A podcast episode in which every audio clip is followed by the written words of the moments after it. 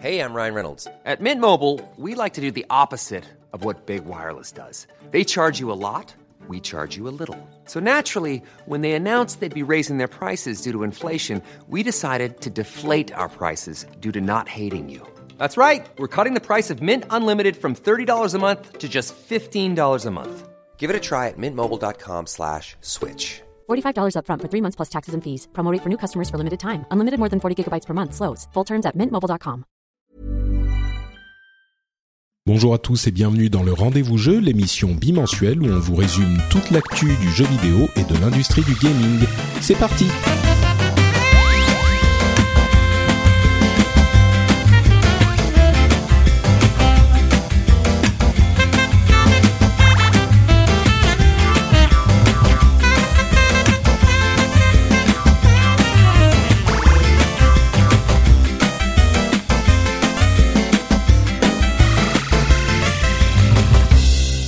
à tous et bienvenue sur le rendez-vous jeu, l'émission où on vous résume toute l'actu du jeu vidéo, euh, console, PC même mobile parfois un petit peu. Et je suis Patrick Béja, votre animateur, heureux d'être avec vous aujourd'hui. Et on est au cœur de l'été et au cœur de l'été, il n'y a pas forcément énormément d'actu, il y a quelques trucs quand même qui se passent dont on va vous parler. Mais surtout, j'ai l'immense, immense plaisir de re-recevoir l'ami Exerve euh, qui nous rejoint. Et je vais vous expliquer pourquoi dans un instant. Mais avant tout, bonjour Exerve, comment vas-tu? Salut Patrick. Bah écoute, ça, ça, va très bien. Je te remercie de de me consacrer un, un rendez-vous jeu a priori, si j'ai bien suivi oui, c'est ça. C'est un petit peu ça l'idée le programme. Je, je te, te remercie d'être avec nous euh, et puis bien sûr on on, euh, on welcome euh, également dans l'émission ton chat melon qui risque de nous faire ses petits commentaires lui aussi. Euh... Ouais, ouais, bah, il a, il a souvent des trucs à dire le chat, donc faut pas, euh, voilà, je, je m'excuse d'avance. Non, non, mais c'est très bien, c'est très bien. Les auditeurs, va, mais euh... on, on, va être très attentif à ces commentaires. Il faut, il faut écouter effectivement euh, ce que disent les chats. Il n'y a pas de raison de pas être inclusif, tu vois, dans nos émissions. Ah ouais, ouais, non, lui, il y a pas de souci. Là, tu vas pouvoir faire de la, de la diversité féline. Il y a pas de problème. bah, c'est parfait. Écoute, on sait que je suis fan. Euh, et ben justement pour expliquer un tout petit peu. Euh, alors bien sûr, je suis toujours heureux de, de recevoir Exerve euh, euh, dans les émissions, mais surtout l'une des raisons pour lesquelles euh, je voulais te t'avoir, c'est que euh, on a on avait déjà eu des discussions animées dans l'émission il y a quelques mois et quelques temps de ça, et on est souvent pas d'accord sur les jeux et sur les qualités des jeux et sur la la, la attitude à adopter face à certains jeux. Et comme l'ont remarqué certains auditeurs, euh, souvent toi t'es es négatif sur des jeux que sur lesquels moi je suis positif, et du coup ça nous met en, en opposition. Et on a des discussions où on n'est pas, bah, comme je le disais, hyper d'accord. Et ce que je me suis dit, qui serait quand même sympa, c'est euh, bah, d'une part de te re-recevoir de toute façon, mais ce qui serait sympa, c'est de savoir justement, plutôt que d'avoir euh, une discussion en opposition permanente, d'avoir un petit peu tes avis sur les jeux que toi tu apprécies et pourquoi tu les apprécies, les trucs que euh, d'autres n'ont peut-être pas euh, vu passer ou vu passer comme ça en, en, en vite fait et qui n'ont pas euh, particulièrement sur lesquels ils sont pas arrêtés et dont ils n'ont pas vu les qualités. Donc ce qu'on va faire, c'est bah, passer rapidement sur les news du moment, et puis après euh, faire une plongée dans le monde merveilleux et particulier d'Exerve euh, et des jeux qu'il a appréciés ces derniers euh, ces derniers mois, on va dire depuis pour 2016 et le début de 2017, quoi. Il faudra que, que, je te présente des gens qui sont encore plus bizarroïdes au niveau de leur goût. Hein. Comme ça, tu vas pouvoir tu sais, faire des paliers. Pour, ouais, et... pour les gens qui t'écoutent, c'est de, de l'éloignement du rendez-vous jeu tout gentil ouais, à des ça, trucs de plus en plus vénères. non, non, bah écoute, non, on mais fait on va... ça alors. On, ouais, on va on va faire ça. On va commencer d'abord avec euh, avec Exerve. On verra si on peut aller plus loin euh, dans l'étape 2. Euh, mais bon, on va commencer déjà euh, avec Exerve. Et je sais que moi, il y a quelques jeux justement que j'ai euh, que que tu as euh, comment dire que tu as dont tu parlais beaucoup que j'ai essayé aussi. Donc euh, j'aurai des, des questions à te poser là-dessus. Donc ça sera j'espère que ça sera intéressant. C'est une petite expérience. On verra comment ça se passe. Ok. Euh, et donc premier euh, donc première partie, bah, on va parler rapidement donc des, de l'actualité avec euh, d'abord un, une annonce d'un truc qui, qui est presque devenu une blague dans le monde du jeu vidéo, c'est-à-dire des jeux des nouveaux jeux créés par euh, Valve, qui est très très occupé à faire de l'argent sur Steam et dont on se dit parfois qu'ils n'ont plus vraiment le temps ou l'envie de faire des jeux. Eh bien, figurez-vous que c'est pas le cas puisque euh, il y a une semaine à peine, ils ont annoncé un nouveau jeu et là, euh, les les yeux de la moitié des auditeurs qui n'ont pas entendu parler de ce jeu s'écarquillent et se disent oh mon Dieu, est-ce que ça pourrait être un nouveau Portal, un nouveau Half-Life peut-être? Bon. Non, non, c'est juste une nouvelle machine à fric. Alors c'est un c'est un jeu de cartes à collectionner qui s'appelle Artifact et qui est basé sur Dota 2 donc sur les les personnages de Dota 2. On a très très très très peu d'informations. En gros, je vous ai donné toutes les informations qu'on a. Donc euh, on sait pas du tout comment ça va marcher. On sait qu'il va y avoir genre certains éléments de gameplay de Dota euh, qui seront repris, genre les lanes, les trucs comme ça. Mais mais c'est tout ce qu'on sait. Euh, on n'a ni graphisme, ni bande annonce, ni rien du tout. Donc euh, voilà, c'est c'est tu, tu dis c'est c'est vraiment machine afrique euh, ah bah ouais Steam enfin moi je voilà je suis un gros critique de Steam et euh, parce que je suis désolé voilà tu vois c'était pour c'était pour aller dans le sens de ce que de ton intro il hein. faut bien que je sois négatif à un moment donné non mais c'est vrai qu'ils ont une ils ont une, une compréhension de de la comment on pourrait expliquer ça? Ils ont un business model qui est tellement bien huilé si tu veux que je sais pas ce que ça va être Artifact, je sais juste que d'ici deux ou trois ans, tous les jeux de cartes ils risquent d'y ressembler. Parce qu'au niveau du business model, s'ils se jettent sur ce milieu-là, alors qu'ils n'avaient pas encore euh, tenté le coup, à mon avis, euh, que ça soit Hearthstone, euh, Gwent, TES, etc., Légende, et tout ça, ça m'étonnerait pas qu'ils aillent vraiment surveiller de près, parce qu'il faut pas oublier que Valve, ils sont, ils sont soutenus par le, boulot de tout un tas de, de, grands économistes, notamment il y avait Varoufakis, l'ancien ministre grec, qui avait fait tout leur business model sur le, le CGU, tu sais, les contenus générés par les utilisateurs. Et, euh, et à mon avis, ça va être, ça va être assez n'importe quoi. Ouais. Bah moi je évidemment je suis un petit peu moins euh, cynique, euh, je me dis il y a effectivement c'est un genre hyper populaire.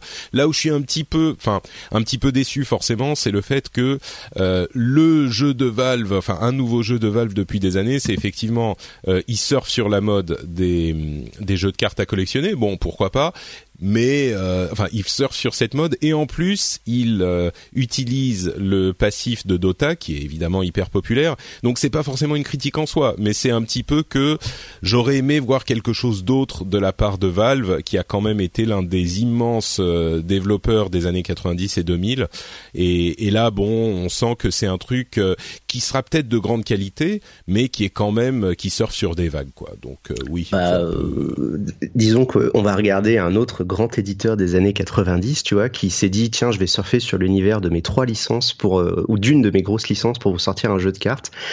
Hein je pense que Hearthstone c'est un peu exactement le même le même bah, pitch. Hein. Oui et parce non, qu'ils se sont dit, bah, euh, ils sont dit forcément, tu vois, qu'ils avaient besoin d'un univers euh, que les gens connaissent. En fait, ils en ont besoin.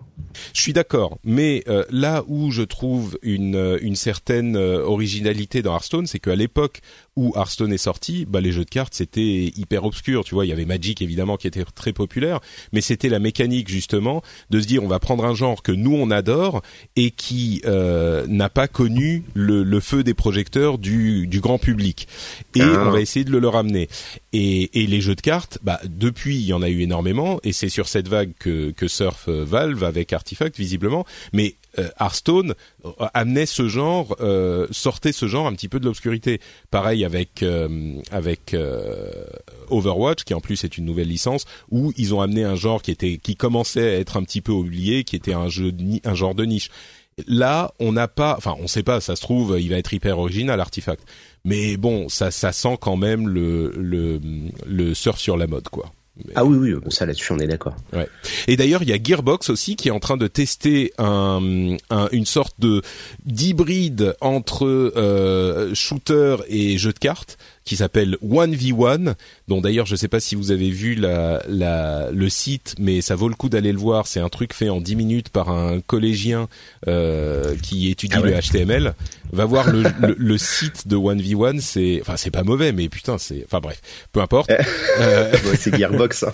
ouais bah non mais tu vois Gearbox pareil, ils ont ils sont un petit peu plantés avec euh, comment s'appelle euh, Battleborn, mais ils ont quand même un pédigré, euh, ils ont quand même un pédigré avec ah. bah, sortie de Borderlands. En voilà, ça. ils, se sont, ils se sont gaufrés avec Duke Nukem Forever, Alien et euh, Battleborn. Là, ils sont quand même un peu au fond du gouffre hein, depuis quelques années.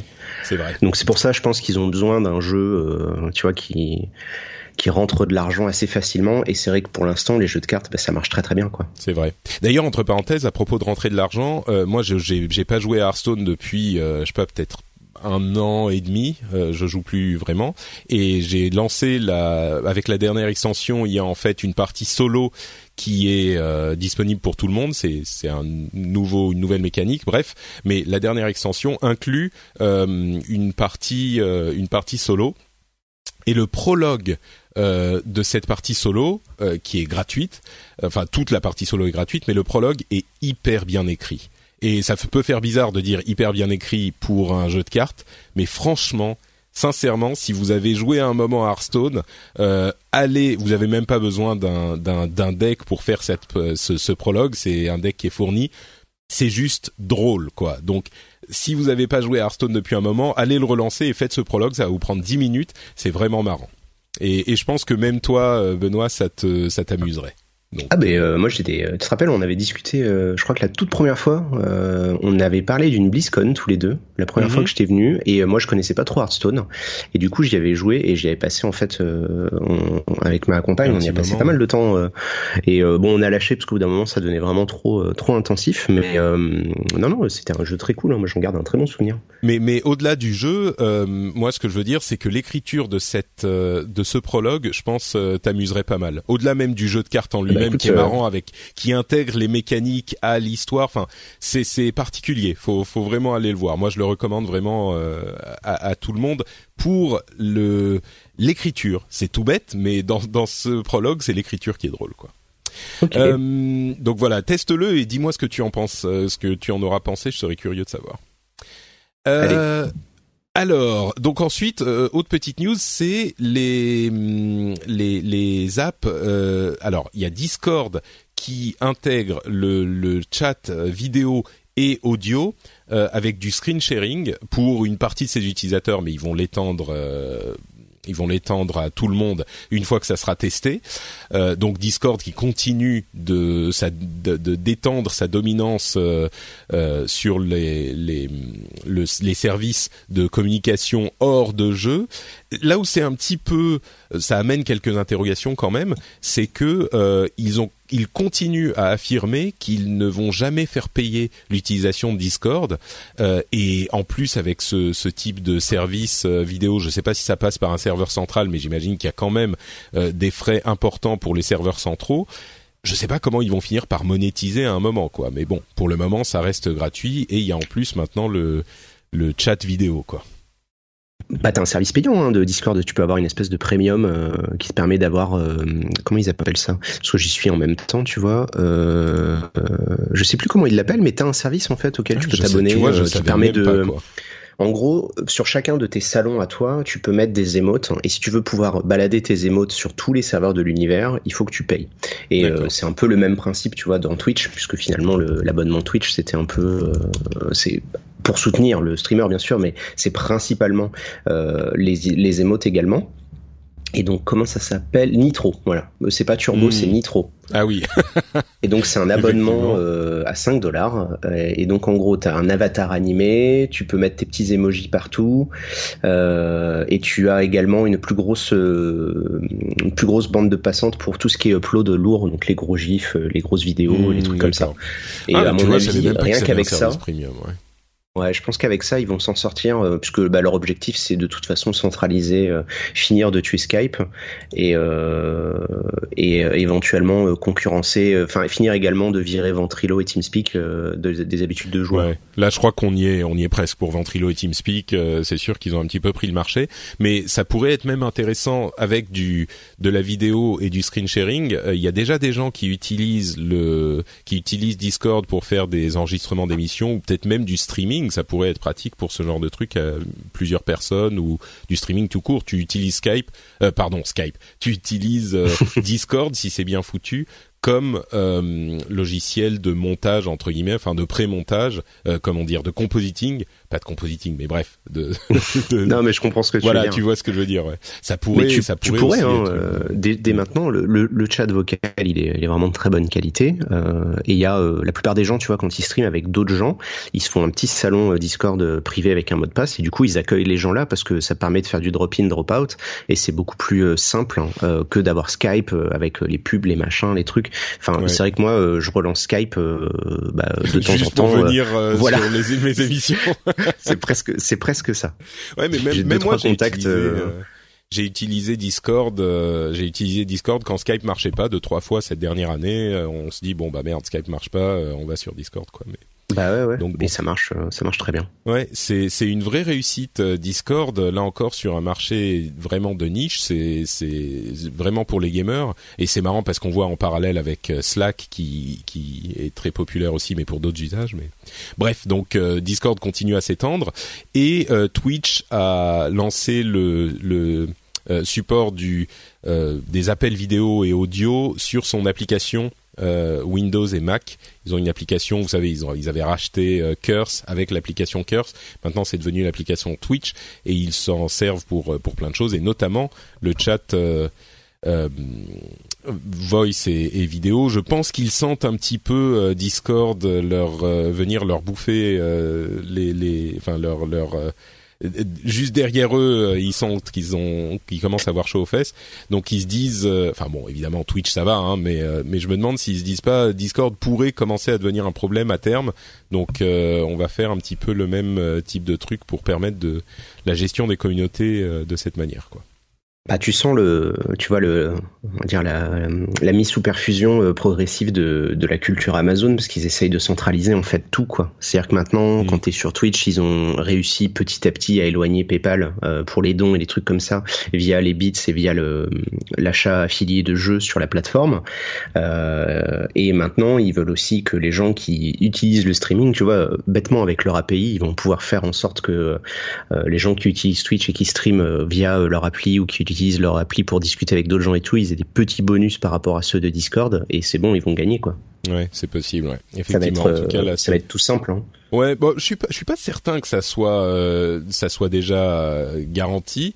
Mais c'est sûr que bon, euh, Twitch hein, et Amazon ont un avantage énorme. Mais on a vu parfois des, des exemples de, de petits développeurs justement qui réussissaient à avoir, à se faire une place et à, de par leur indépendance à réussir à rester en place. Mais bon, c'est sûr que c'est difficile de résister face à un mastodonte comme comme Twitch slash Amazon. Euh, bah après, ce qu'ils auront pour eux, Discord, euh, pardon, je suis oui, non, juste comme euh, c'est pas tu vois c'est pas comme IRC ils ont pas fait le truc avec des salons globaux euh, c'est des salons que tu crées. Euh, ils auront toujours les petites communautés qui veulent être tranquilles entre eux à 5 6 personnes grand max. Mm.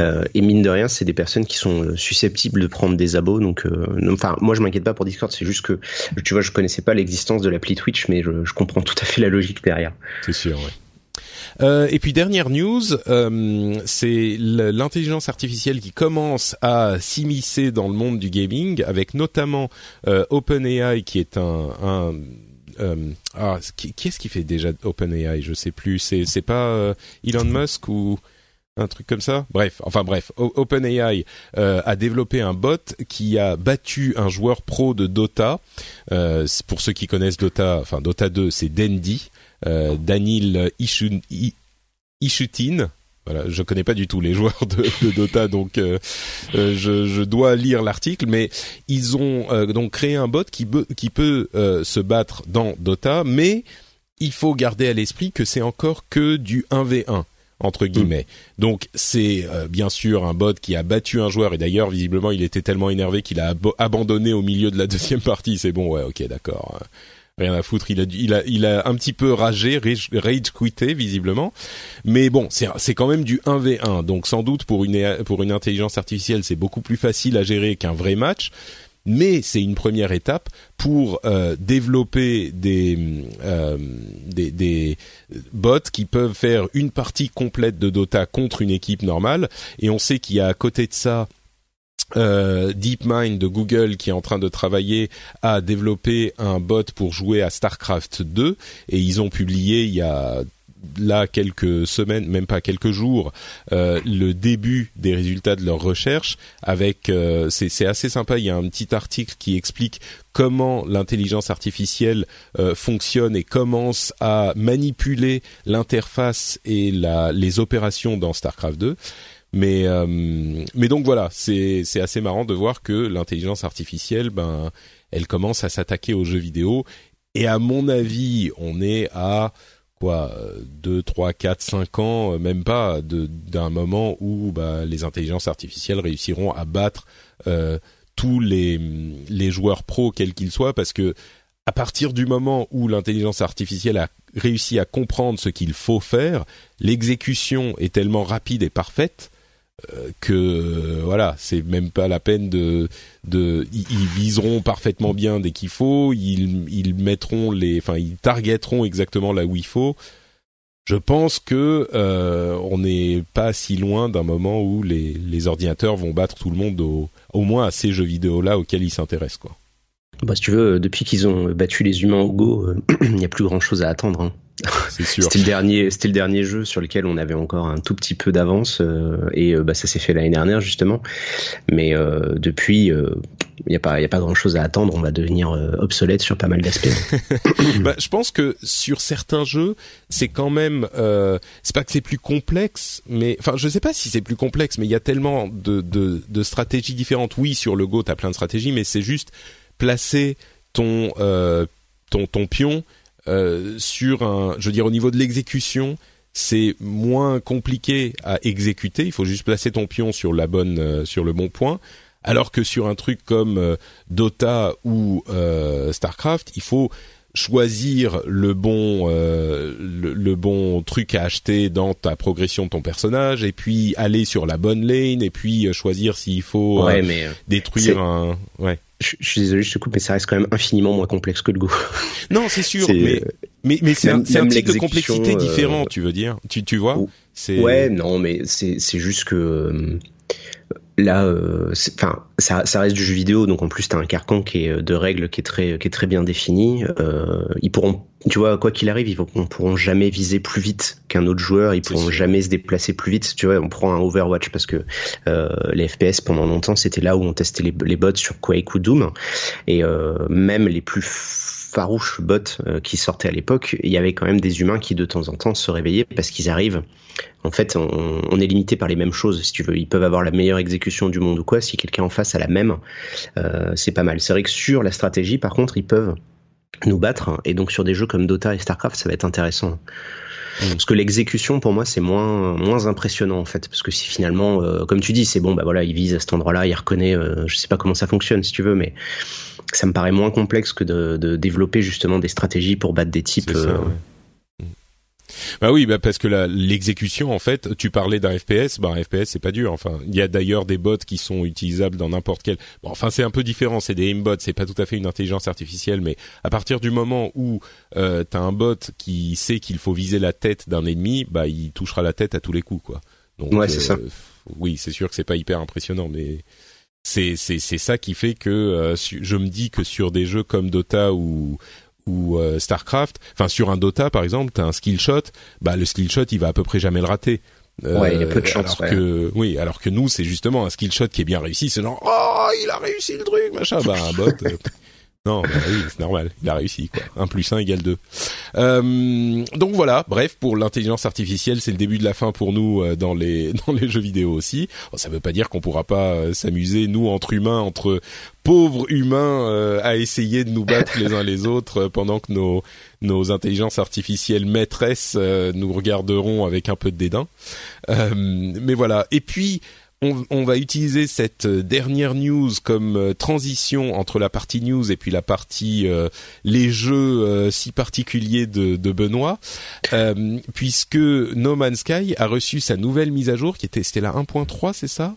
Bref, je sais plus, ouais, c'est ça, euh, qui est énorme, euh, qui ajoute énormément de, une, enfin, une vraie partie narrative, qui a mis, enfin, moi j'ai joué à No Man's Sky quand il est sorti, j'ai joué un petit peu, j'ai trouvé, bref, on va pas refaire le, le, le la description slash procès de No Man's Sky, mais il a continué à être développé, il y a eu plein de contenu qui est arrivé en plus, euh, et toi j'ai vu donc passer sur Twitter que tu avais euh, essayé cette dernière mise à jour et que tu avais assez apprécié, est-ce que tu peux nous en dire deux mots?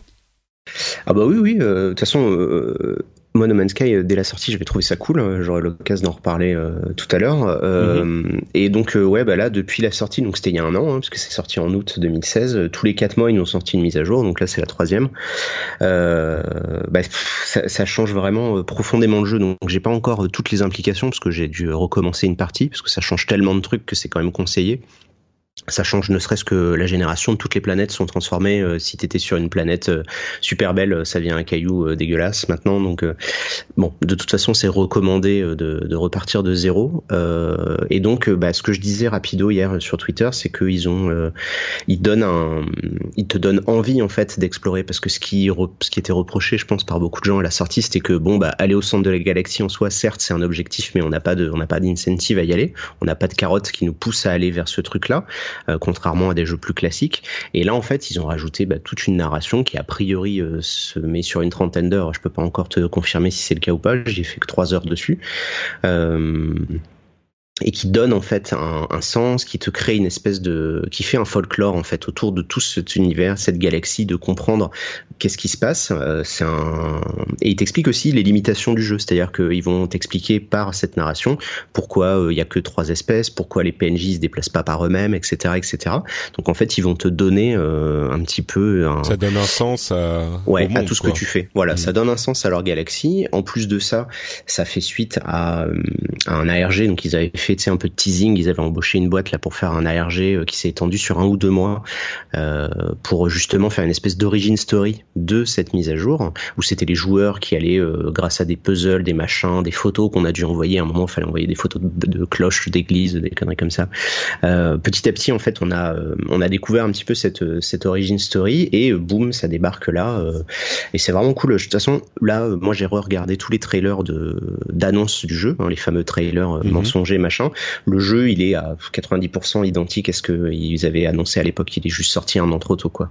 Ah d'accord. Donc maintenant, il est, euh, on arrive à un niveau qui est comparable à à ce qu'ils avaient euh, au, trailer en question. De, le dernier truc qui manque, c'est le euh, le fait que les animaux soient encore assez cons euh, et qu'il n'y ait pas vraiment. c'est ce que j'allais te demander, ouais. Il n'y a pas encore une vie, tu vois, au niveau des animaux. Ils vont pas chercher un point d'eau, ils vont pas chercher à se nourrir, ils vont pas se battre entre eux. Il n'y a pas vraiment d'interaction entre les animaux, mais tout le reste, au niveau de l'exploration, du craft, de la construction, parce que tu peux te faire tes propres bases, tes propres véhicules. maintenant, ils ont débloqué un système de portail à la Stargate. tu as un alphabet à et quand tu connais l'adresse, bah, tu peux aller te balader à des points de la galaxie euh, autant que tu veux, les sauvegarder, euh, les partager avec les autres joueurs. Ils ont commencé à inclure justement un mode multi light, hein, très très light, puisque tu ne fais que croiser euh, des petites boules de lumière qui sont d'autres joueurs et tu peux vite fait interagir avec elles.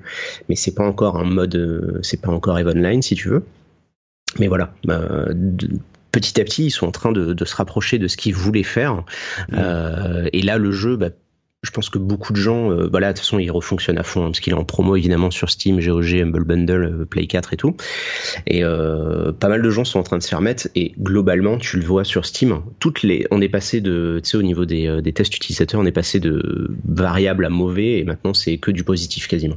D'accord. Ah c'est cool. Euh, ouais, ouais, non, le jeu se bonifie massif. Enfin, c'est violent. Hein. Là, cette mise à jour, elle est vraiment énorme. Hein. J'aurais du mal mm. à te tout résumer. Euh, du coup, euh, question, le truc qui était un petit peu décevant euh, quand il, quand le jeu est sorti, ça a peut-être été déjà rajouté ou peut-être dans cette mise à jour, mais est-ce que tu peux effectivement trouver les les planètes que d'autres personnes ont explorées en voyant ce qu'ils ont fait sur cette planète ou en découvrant des messages qu'ils ont laissés ou ce genre de truc ou toujours pas?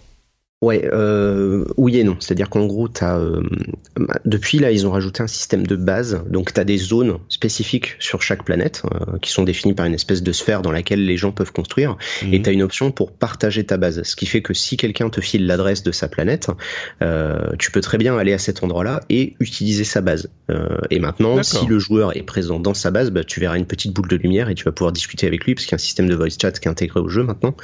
et tu vas pouvoir échanger. Mais euh, tu vas pas pouvoir euh, on, là on va dire que l'impact des joueurs sur une planète il se limite à ces petites surfaces là D'accord. C'est-à-dire que tout ce que tu vas faire à côté, si jamais toi tu creusais un énorme trou à coup de hmm. lance-grenade et que tu faisais un grand canyon, un autre joueur qui viendrait derrière le verrait pas. Par contre, si tu as fait ça euh, dans la sphère d'une base, donc euh, parce qu'il y a plusieurs bases par planète, euh, à ce moment-là, il suffit d'y aller et tu peux te balader. Il y a, il y a tout un tas de joueurs. Euh, moi, je m'y suis remis là récemment au jeu et il y a pas mal de joueurs qui se sont en fait organisés en bandes maintenant et qui habitent tous dans les mêmes clusters de, de, de, planètes et ils partagent des trucs entre eux, etc. Donc ça commence justement à avoir une petite vie, une petite vie multijoueur, même si au départ c'était pas l'objectif. Mmh.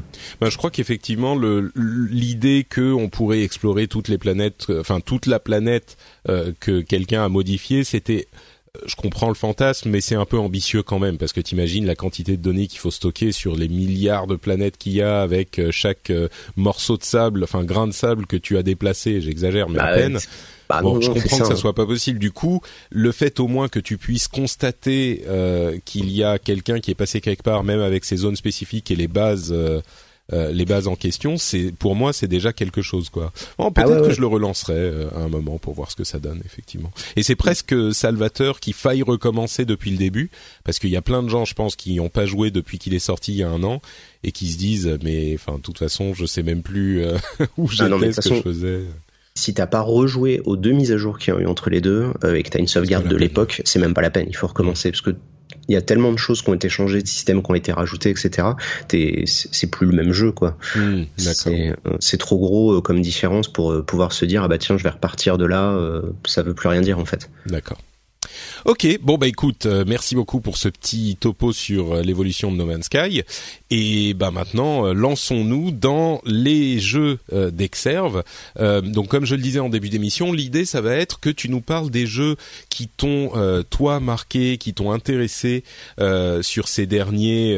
bon, enfin on est remonté à 2016, je vois dans ta liste. Mais, c'est parce que tu m'avais noté ça dans, dans le message Twitter. Hein, je, oui, oui, c'est vrai, c'est vrai. C'est pour ça que je m'étais dit bon, ça fait un peu loin. Si tu veux, on peut s'arrêter à 2017, ça me va très bien.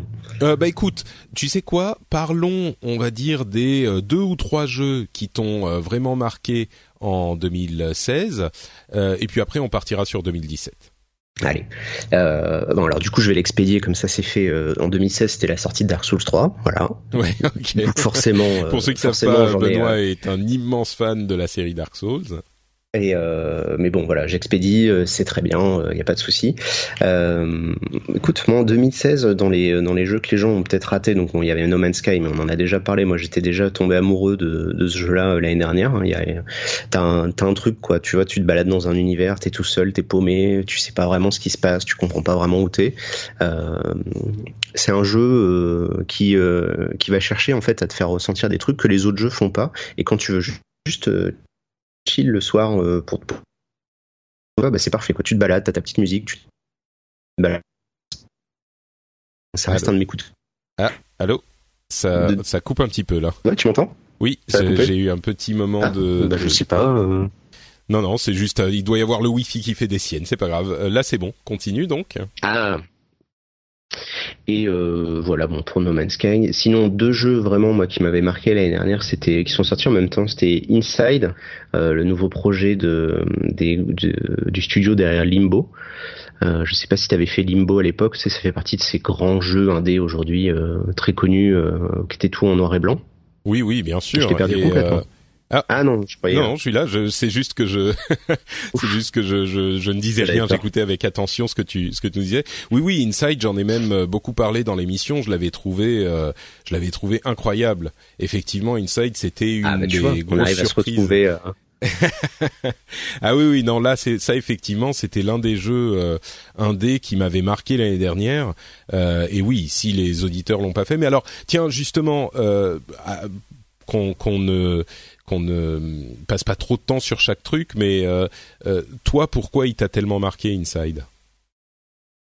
Euh, alors un aspect très très technique, mais c'est les animations. Mm. à, ce jour, j'ai encore vu aucun jeu aussi bien animé. je non, j'en ai pas vu en fait. Donc ça c'est vraiment euh, c'est vraiment impressionnant. Enfin quand tu voilà quand tu regardes les jeux vidéo avec un œil un peu technique, euh, tu euh, tu peux que être vraiment bluffé par ce qu'ils ont fait.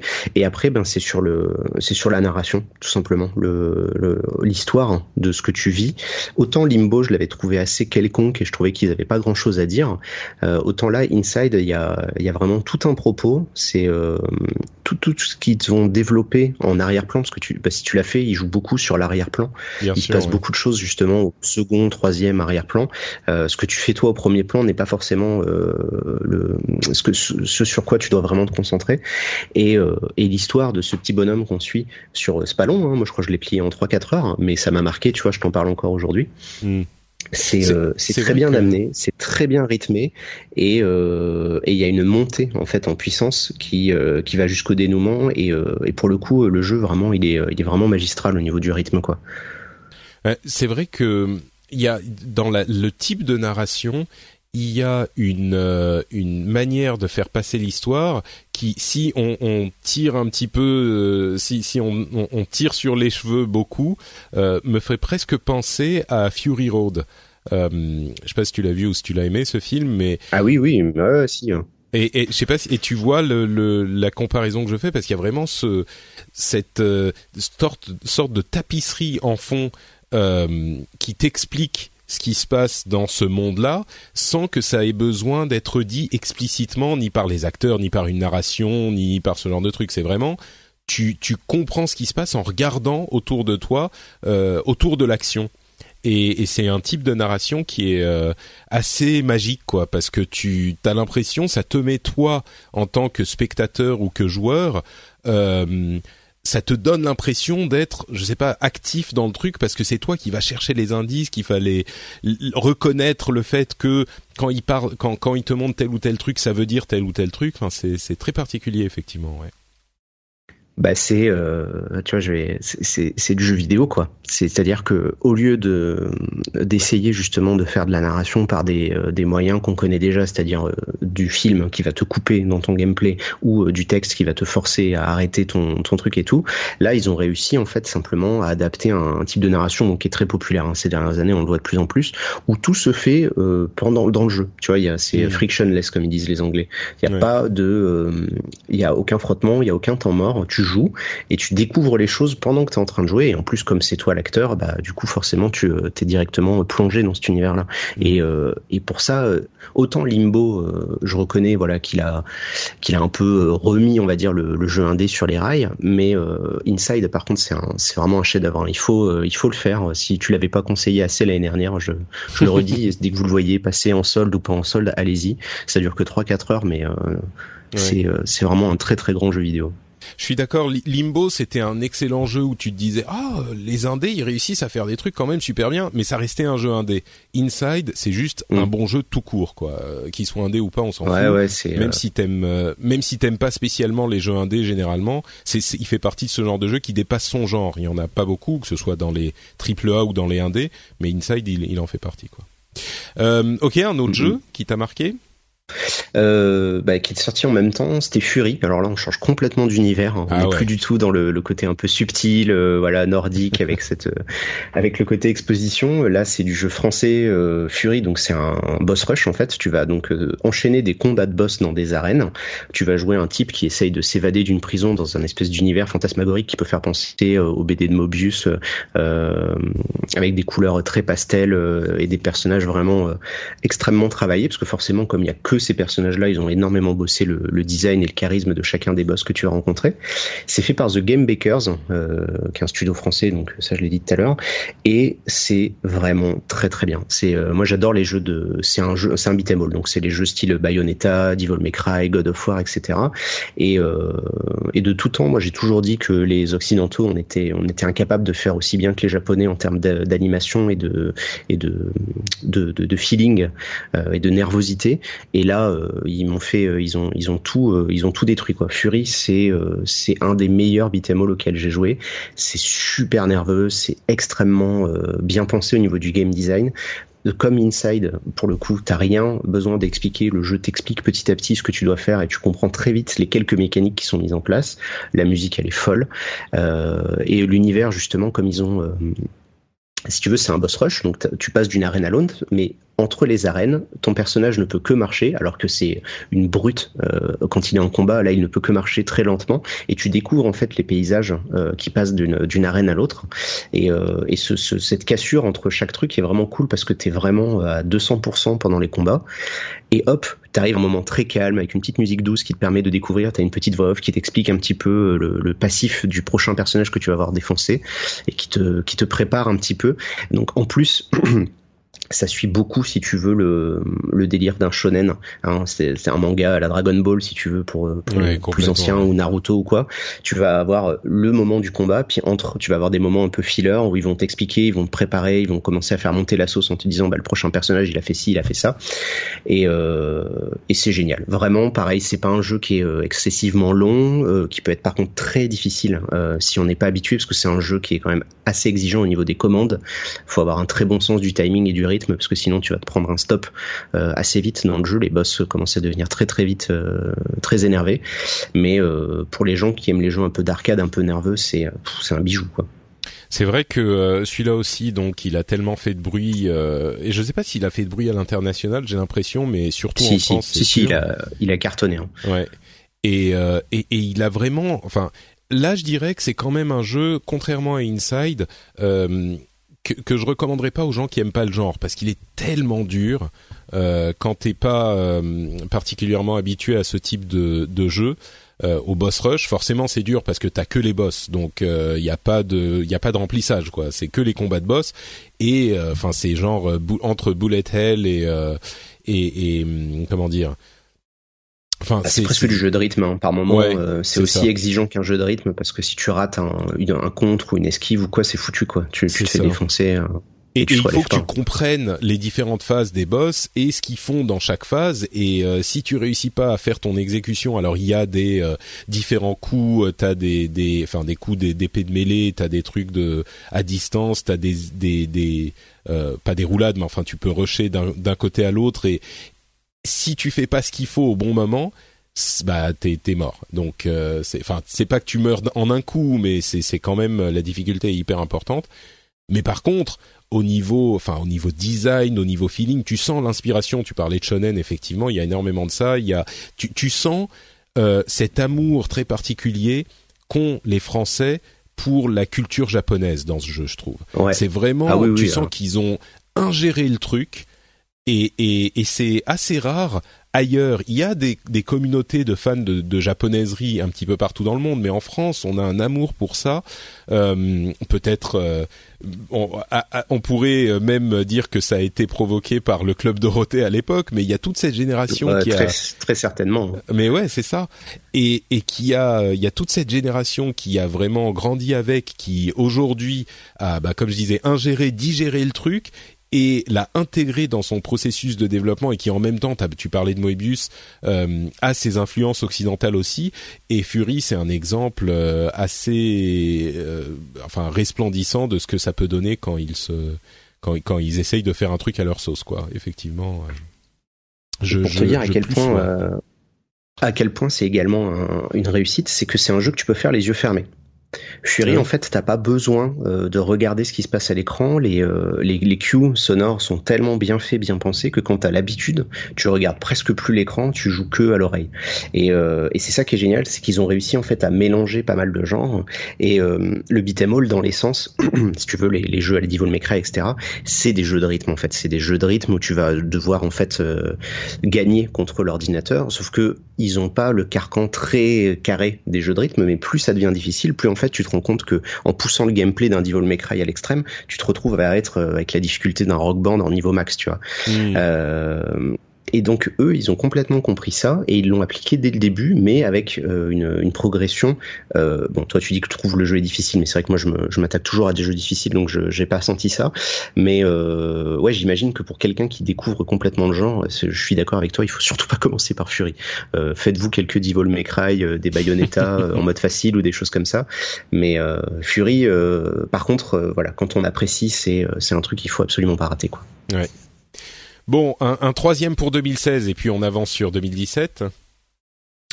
Euh, un troisième, de quoi je pourrais parler euh, Eh ben, écoute, je vais pas être original, mais je vais, euh, je vais retenir The Witness qui m'avait pas mal fasciné en début d'année dernière, mhm. euh, parce que ça m'avait, euh, ça m'avait bien bloqué, ça m'avait euh, bouffé le cerveau ce jeu pendant les quelques jours sur lesquels j'étais dessus, parce que j'arrêtais pas après.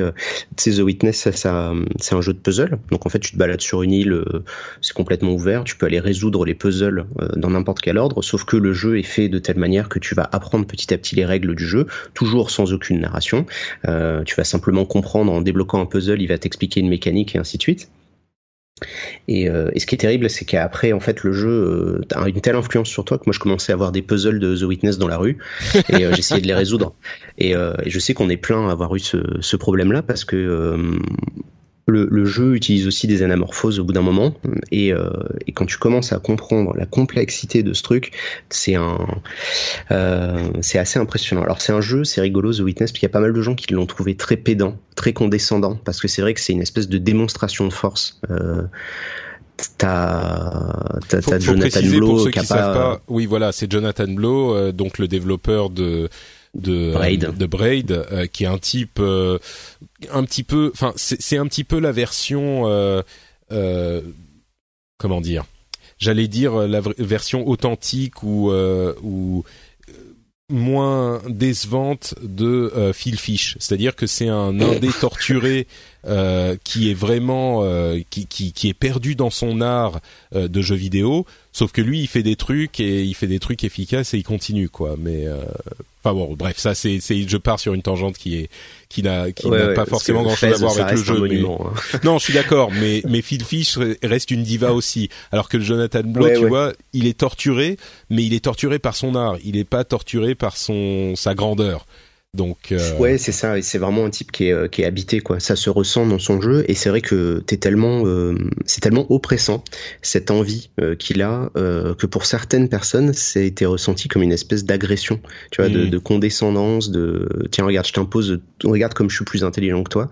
alors qu'en fait pas du tout. Il essaye, enfin moi je l'ai pas ressenti comme ça. Il essaye vraiment de pousser les gens à réfléchir sur pas mal de choses. Lui il réfléchit énormément sur son médium. c'est assez incroyable les réflexions qu'il peut avoir. Je suis pas forcément d'accord avec tout ce qu'il raconte, hein, mais euh, tu sens qu'effectivement c'est un type très euh, très fou. Et euh, pour faire une comparaison facile, tu vois, si, tu lis un, tu vois des types un peu foufou de l'époque Oulipo, genre ou un Pérec, tu vois, qui essayait de faire un livre sans lettre E ou quoi que ce soit. Tu mmh. sens que Blo, c'est un peu dans ce délire-là. C'est un type qui vit dans des espèces de contraintes permanentes et qui va essayer de, de faire tout ce qu'il peut dans un univers extrêmement resserré, parce que The Witness finalement c'est tout petit, c'est juste une île, et il a essayé de tirer euh, le maximum de ce qu'il pouvait au niveau visuel, au niveau sonore, au niveau, euh, au niveau sensoriel, etc. de cette petite île, et, euh, et c'est assez fou, quoi. Ouais, c'est vrai que cette comparaison me semble assez assez juste. L'idée que c'est un exercice artistique vraiment où il a essayé de pousser le truc autant qu'il pouvait.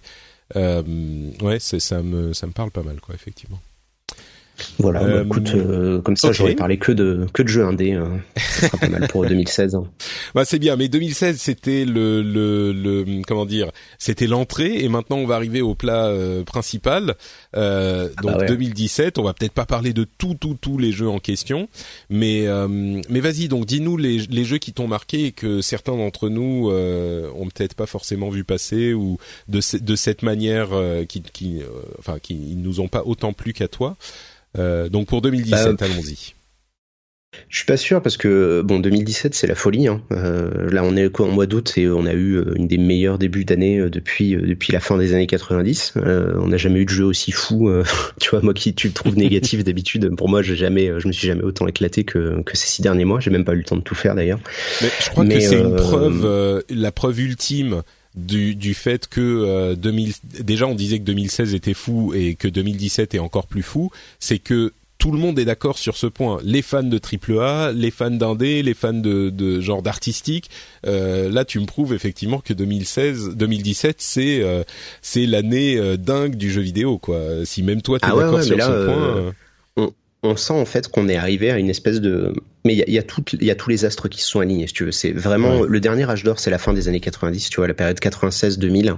Euh, il y a eu tous les jeux qui sont sortis à cette période-là, quoi. Tu vois, c'était Quake, Doom, Diablo, Starcraft, Warcraft, euh, Baldur's Gate, euh, euh, Morrowind. Enfin, tout est sorti à cette période-là. Tous les jeux dont on parle et euh, qu'on vénère aujourd'hui comme étant les, les, les, monuments du jeu vidéo sont sortis dans ces quatre ou cinq années-là. Et là, en ce moment, moi, j'ai l'impression qu'on est en train de revivre le début de cette période-là, qui a vraiment des jeux fous alors peut-être que je suis trop optimiste pour le coup, mais euh, là le début d'année c'est euh, c'est du grand n'importe quoi. Je vais je vais parler du coup des euh, ne serait-ce que déjà de le truc, euh, bah, il y a eu Zelda, voilà. Euh, Zelda, euh, moi je suis encore dessus. Je me suis acheté une Switch alors qu'au départ j'étais pas forcément convaincu, mais la version Wii U est vraiment pas agréable, donc je préfère y jouer sur Switch finalement. Hmm. Zelda, c'est c'est la folie quoi. C'est c'est c'est le meilleur open world de jamais sorti. ça montre à quel point le travail de Rockstar est, est surestimé depuis beaucoup trop d'années et et ça t'enfonce tout, mais tellement, c'est incroyable. Moi, j'en reviens pas. Hein. Je, je, suis toujours dessus euh, comme un fou et, euh, et je commence à peine à redescendre de mon petit nuage et je commence à peine à voir quelques trucs que je qui pourront être améliorés dans les prochaines versions. Mais euh, ouais, ouais, Zelda, je j'ai pas suivi à l'époque ton euh, ton rendez-vous jeu pour pas parce que j'avais pas encore pris de jeu donc je voulais pas trop. J'espère que vous allez apprécier aussi ah bah, parce que vraiment, moi, je suis je suis fasciné par le travail qu'ils ont fait là-dessus, quoi. Bah, là, c'est le, c'est l'émission, l'épisode de la réconciliation. Je sais pas ce qui se passe, mais effectivement, euh, Zelda, c'est, enfin, je pense qu'il faut être, euh, euh, il y a, enfin, toutes les opinions sont valides et je suis sûr qu'il y a des gens, je sais qu'il y a des gens qui, qui adorent pas Zelda, mais enfin, ils sont hyper rares et en plus ils ont tort. Donc, euh... en plus, non, mais, je veux dire, enfin, Zelda, on est, on est, je pense qu'on est très très nombreux à être d'accord sur le fait que c'est un monument du, du, du, jeu vidéo. Effectivement, il va rester comme un, un truc mémorable pendant des années et, et une sorte de, comment dire de, de leçons de game design. Moi, ce que je disais en fait euh, quand Zelda est sorti, et pourtant Dieu sait que sur la, la Switch j'étais pas convaincu, et sur Zelda j'étais un petit peu cynique avant de l'essayer. Euh, ce que je disais à ce moment, c'était euh, tous les développeurs de jeux vidéo au monde sont en train de jouer à Zelda aujourd'hui et de prendre des notes. C'est et c'est marrant parce que tu j'ai jamais entendu autant de euh, développeurs dire euh, euh, justement de, de, tweeter, de faire des commentaires, machin. Ah là là, je suis en train de jouer à, Zelda, mais c'est fou, c'est la, la, leçon.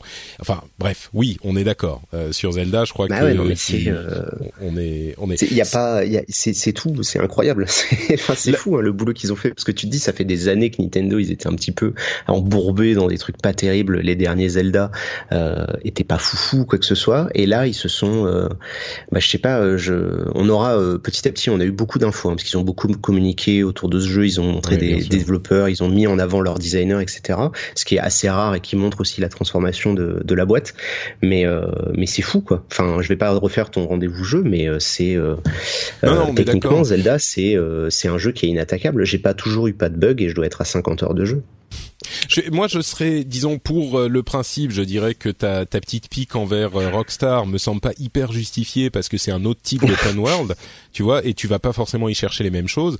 Mais ce qui est certain, c'est que il y avait les open world Rockstar et puis un petit peu les open world, les open world Ubi qui étaient en fait des checklists et des, des parcs d'attractions. Et là, Zelda, ils ont complètement réinventé le truc. Et sur ce point, on est on est complètement d'accord. Il y a, y a, aucune, si tu veux, c'est pas possible que les mecs chez Rockstar ils soient pas en train eux-mêmes de se remettre en question ah, parce bien que sûr. Euh, même au niveau de, de ce qu'ils réussissent à faire au niveau euh, de la vie de leur monde à eux dans Zelda, euh, c'est un truc que Rockstar a essayé de faire depuis pas mal d'années et qu'ils ont jamais réussi. et donc ils ont masqué ça par une écriture incroyable et un sens de la narration, de la dérision et du cynisme que même moi des fois j'arrive pas à avoir.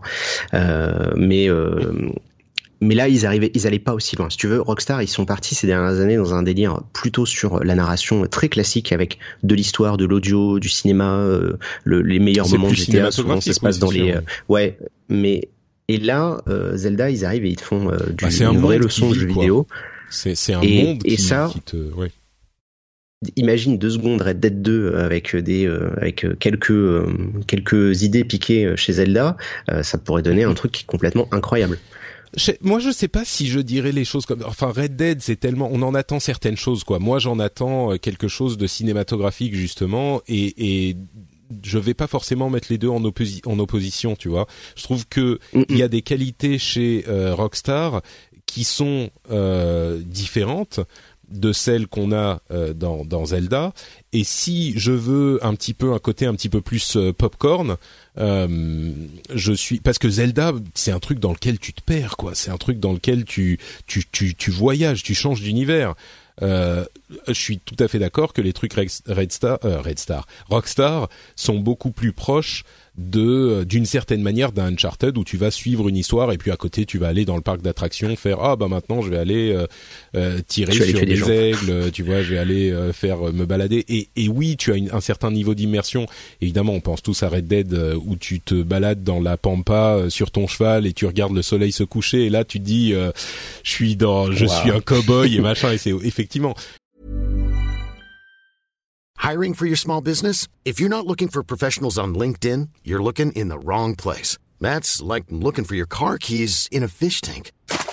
LinkedIn helps you hire professionals you can't find anywhere else, even those who aren't actively searching for a new job but might be open to the perfect role. In a given month, over 70% of LinkedIn users don't even visit other leading job sites. So start looking in the right place. With LinkedIn, you can hire professionals like a professional. Post your free job on linkedin.com slash people today. Hey, I'm Ryan Reynolds. Recently, I asked Mint Mobile's legal team if big wireless companies are allowed to raise prices due to inflation. They said yes. And then when I asked if raising prices technically violates those onerous two-year contracts, they said, what the f*** are you talking about, you insane Hollywood ass?" So to recap, we're cutting the price of Mint Unlimited from $30 a month to just $15 a month. Give it a try at mintmobile.com slash switch. $45 up front for three months plus taxes and fees. Promo for new customers for limited time. Unlimited more than 40 gigabytes per month. Slows. Full terms at mintmobile.com. Mais c'est pas la même chose, quoi. Mais... Euh... Enfin bref, donc ok, euh, Zelda, je pense qu'on est Zelda, c'est euh, le, le, début d'année, c'est déjà, euh, c'est déjà presque plié avec ça. Euh, du coup, tu vois, quand t'as des trucs comme euh, Horizon Zero Dawn, il est sorti 15 jours avant, pauvre jeu, mm. parce que du coup, c'est vraiment dommage pour lui, parce qu'il a quand même deux trois qualités intrinsèques, mais bon, voilà, il peut, il fait, il arrive vraiment pas à la cheville de Zelda à côté. Je, le pire, je crois, le moment de gêne là, c'était à le 3 quand ils ont montré Assassin's Creed et que tu te dis attends, on est sorti, ça fait Zelda est sorti il y a trois mois et il nous montre un truc comme ça. Et c'est bah, Assassin's Creed c'est quand même très proche du, du, des anciens Assassin's Creed quoi donc euh... ah ouais ouais c'est tu te dis ah putain les pauvres quoi ils doivent être blasés parce que ça fait des années qu'ils essayent de bosser sur leur reboot et là euh, t'as les petits japonais qui sont arrivés euh, qui les ont défoncés. Enfin bref. Ouais enfin moi encore une fois je pense que c'est deux c'est comme euh, comment dire comment comment prendre une comparaison c'est le même genre de jeu parce que sur le papier c'est un open world mais c'est pas le même genre d'expérience donc si tu veux un truc qui va te t'immerger comme Zelda, bah tu vas chercher Zelda. Si tu veux un truc que tu vas lancer, euh, tu vois une demi-heure, une heure, deux heures, euh, une fois par semaine ou euh, même parce que t'es fan de cet univers-là, bah c'est pas en jouant à Zelda que tu vas trouver le plaisir de le, ce, cet autre type de plaisir que tu recherches.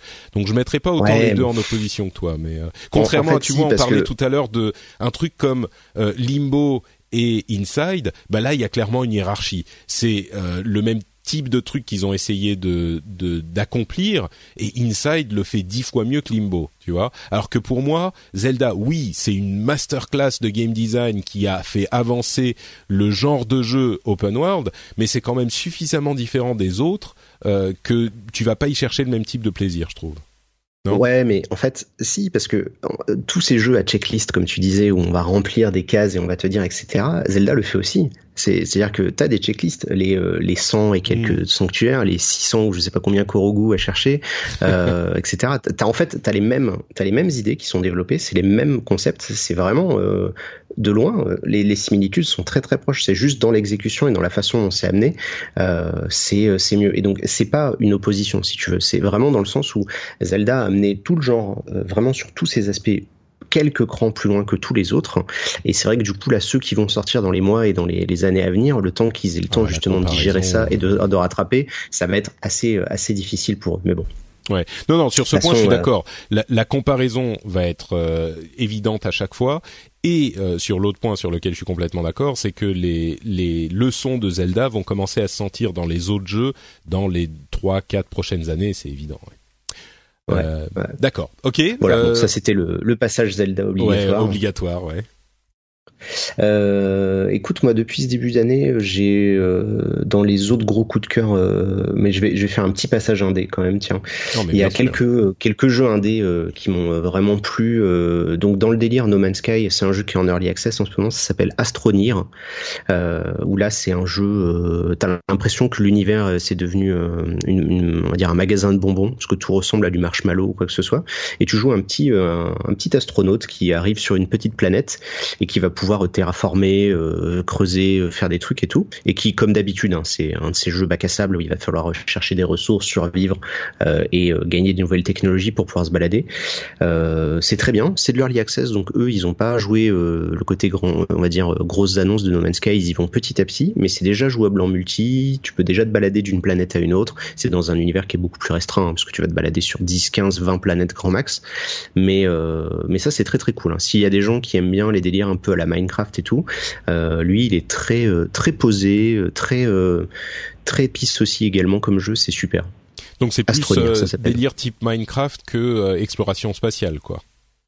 Ben ouais, c'est un peu entre les deux. C'est euh, mais Parce que tu dis que 10 planètes, j'ai l'impression qu'il a pas le... Ouais, mais elles sont grosses. Hein. Je veux dire, t'as as quand même de quoi faire. C'est juste que t'as non, mais c'est pas que tu vas aller euh, d'un système solaire à l'autre et puis passer en, en, en ah, go to light speed machin. Et non, c'est pas ça. Ouais, ouais, ouais, Non, non, on en est, les planètes, c'est plus terre à terre euh, et c'est plus tu vis euh, sur ta petite base. Et, euh, et, à chaque mise à jour, ils rajoutent des trucs de plus en plus. Et ils en sont à je sais pas combien d'itérations. Ça fait plus d'un an maintenant qu'il est en early access. Et euh, c'est vraiment très cool. Voilà. Il y a ça que j'ai noté. Euh, un jeu là que j'ai fait récemment, euh, qui est développé par un Français qui s'appelle Ghost of a Tale. Euh, qui avait fait pas mal de bruit parce que ça fait un bout de temps qu'il le développe. Cette, euh, c'est un jeu en fait où tu joues une petite souris euh, qui est prise au piège d'une forteresse et c'est un jeu d'infiltration en fait. Hein, c'est un espèce de fif et tu vas devoir t'échapper d'une, d'une forteresse où il y a des rats qui t'ont qui t'ont emprisonné et d'essayer de comprendre un peu ce qui s'est passé dessus. C'est c'est très très beau. c'est je pense que si tu regardes quelques screenshots à l'occasion, c'est c'est très impressionnant. Il y a, vraiment un super boulot et pareil sur les animations, c'est très très cool. Euh, et ça, euh, bah, pour les gens qui aiment bien les jeux d'infiltration, euh, pour le coup, je le recommande vraiment parce que même s'il n'est pas encore terminé et que doit y avoir une dizaine d'heures de jeu sur la 15 vingtaine qui sera là au final, bah, ça vaut le coup d'y regarder et d'y jeter un œil parce que c'est vraiment très très bien fait. C'est très l'univers est très bien écrit. Tu t'es tout de suite immergé dans ce délire avec les souris, les rats, les insectes. c'est très rigolo. D'accord. Ghost of a Tale, donc. Euh, je mettrai euh, dans les notes de l'émission les noms de tous les jeux euh, que, que tu as mentionnés. Donc, s'il y en a que dont vous ne n'attrapez pas le nom, regardez dans les notes de l'émission, ils y seront. Et, et puis bah écoute, pour l'instant, je réfléchis sur un autre truc. non, c'est pas mal. On va passer à un autre gros poids lourd, si tu veux. C'était donc voilà, le début d'année, c'était la, la, violence. Il y a eu Nier Automata. Euh, je sais pas si toi tu l'as fait, mais je pense pas que ça soit trop ton délire. Non, alors j'ai fait la démo en fait, euh, et il fait partie de ces jeux que où, que tout le monde adore effectivement, où euh, tu as des, des une sorte de critique dithyrambique mais en même temps, c'est genre, il faut que tu le fasses cinq fois et t'as au minimum 25 heures de jeu avant de comprendre pourquoi il est tellement bien. Et le problème, c'est que le gameplay de base euh, que j'ai vu dans la démo et que bon je connais un petit peu les les, les ce type de jeu donc j'imagine que je comprends plus ou moins de quoi il en retourne euh, c'est un truc qui me parle pas vraiment. Et, et du coup j'ai du mal à me motiver de faire 20 heures de jeu euh, tu vois d'un truc qui me parle pas pour euh, en voir le, le, les qualités. Euh, surtout quand il y a tellement d'autres jeux incroyables qui sortent on en parlait tout à l'heure en ce moment. Et c'est le genre de truc où je me dis j'aimerais réussir à me motiver quand même parce que tout le monde en parle tellement que euh, voilà il faudrait que je je, je, je le fasse mais euh, c'est c'est c'est du boulot quand t'aimes pas ce gameplay quoi. Mais, euh, ouais, mais peut-être que tu peux m'expliquer pourquoi quoi bah non, parce que malheureusement, tu as déjà défini le, la limite du truc. C'est-à-dire que si toi vraiment t'es insensible euh, à ça, euh, tu vas pas réussir à avancer. Parce que forcément, c'est un jeu qui va se faire sur ta quatre ou ta cinq fins. Euh, à chaque fois, tu recommences le jeu avec un point de vue euh, différent, avec un autre personnage, etc. Et euh, mais bon, ça prend que 10 heures. Hein, c'est pas 20 heures, c'est 10 heures ah. par cycle à peu près. ah oui, donc pour en, fait, pour en faire plusieurs, il faut quand même au bout du troisième. Je crois que c'est le troisième euh, euh, la troisième fois que tu le recommences où ça devient vraiment intéressant, non? Non, euh, bah moi j'ai trouvé ça fou dès le début, hein, mais Dès, la première fois où tu le termines, il se passe un truc. Si, euh, si déjà t'étais un peu accroché par ce qui se passe dans l'univers, euh, il se passe déjà quelque chose la première fois où tu recommences. Euh, mais je peux pas en parler. Mais non, après c'est vrai qu'au niveau du gameplay, en fait Nier Automata, donc c'est pour en parler un peu brièvement, donc c'est c'est pas vraiment la suite, mais c'est quand même la version aboutie de Nier qui était sorti donc Gestalt chez nous il y a quelques années, qui était un jeu dégueulasse au niveau technique qui avait été commencé sur Play 2, qui était sorti à l'arrache sur Play 3 euh, et sur Xbox, mais euh, avec aucune conviction de la part de Square Enix, donc il s'est très peu vendu. Et du coup, aujourd'hui, c'est un jeu qui est extrêmement rare parce que le succès d'Esteam qu'il a eu est, euh, fou. mais c'était un jeu qui n'était pas abouti, il manquait plein de trucs. Techniquement, je te dis, c'était vraiment une bouillie de pixels. Des fois, c'était vraiment pas terrible. Et pourtant, à côté de ça, il y avait une énergie, une histoire, un propos, une musique qui était tellement incroyable que euh, beaucoup de gens, euh, dont moi, on était tombés amoureux de ce truc. Et c'est vrai quand ils ont annoncé qu'ils en refaisaient un nouveau et que pour la partie gameplay, ils laissaient euh, les mecs de Platinum faire, c'était un peu la Dream Team, tu vois. C'était c'était un peu la, formation d'une Dream Team et ça sortait de nulle part en plus.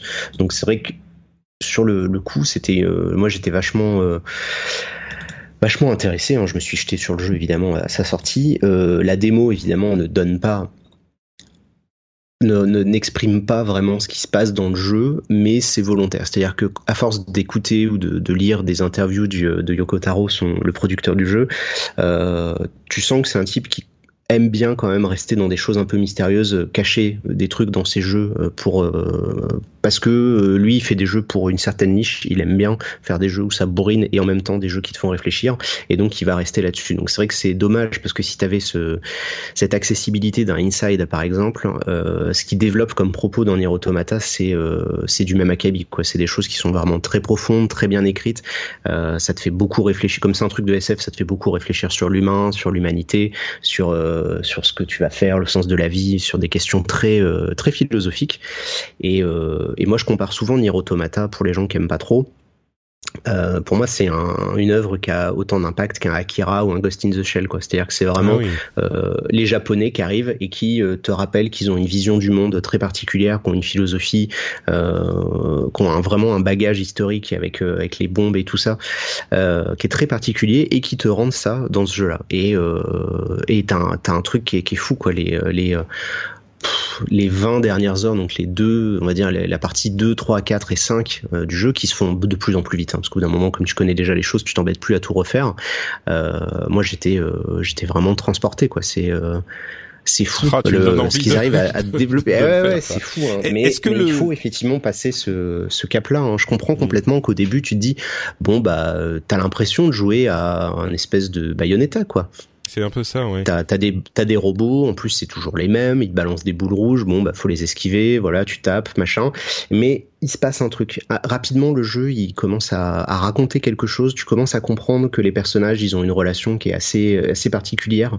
Euh, les, doublages, d'ailleurs, anglais sont, sont vraiment très très bons, faut le dire. Hein. C'est, euh, c'est rare. Ils arrivent vraiment à rendre euh, le, côté un peu. t'as un côté très, très humoristique, très drôle dans les relations qu'il y a entre Toubi et Nefes, les deux personnages.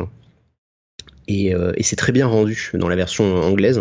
Donc euh, il faut quand même avoir un bon niveau d'anglais oral pour euh, piger les subtilités dans l'humour et tout ça.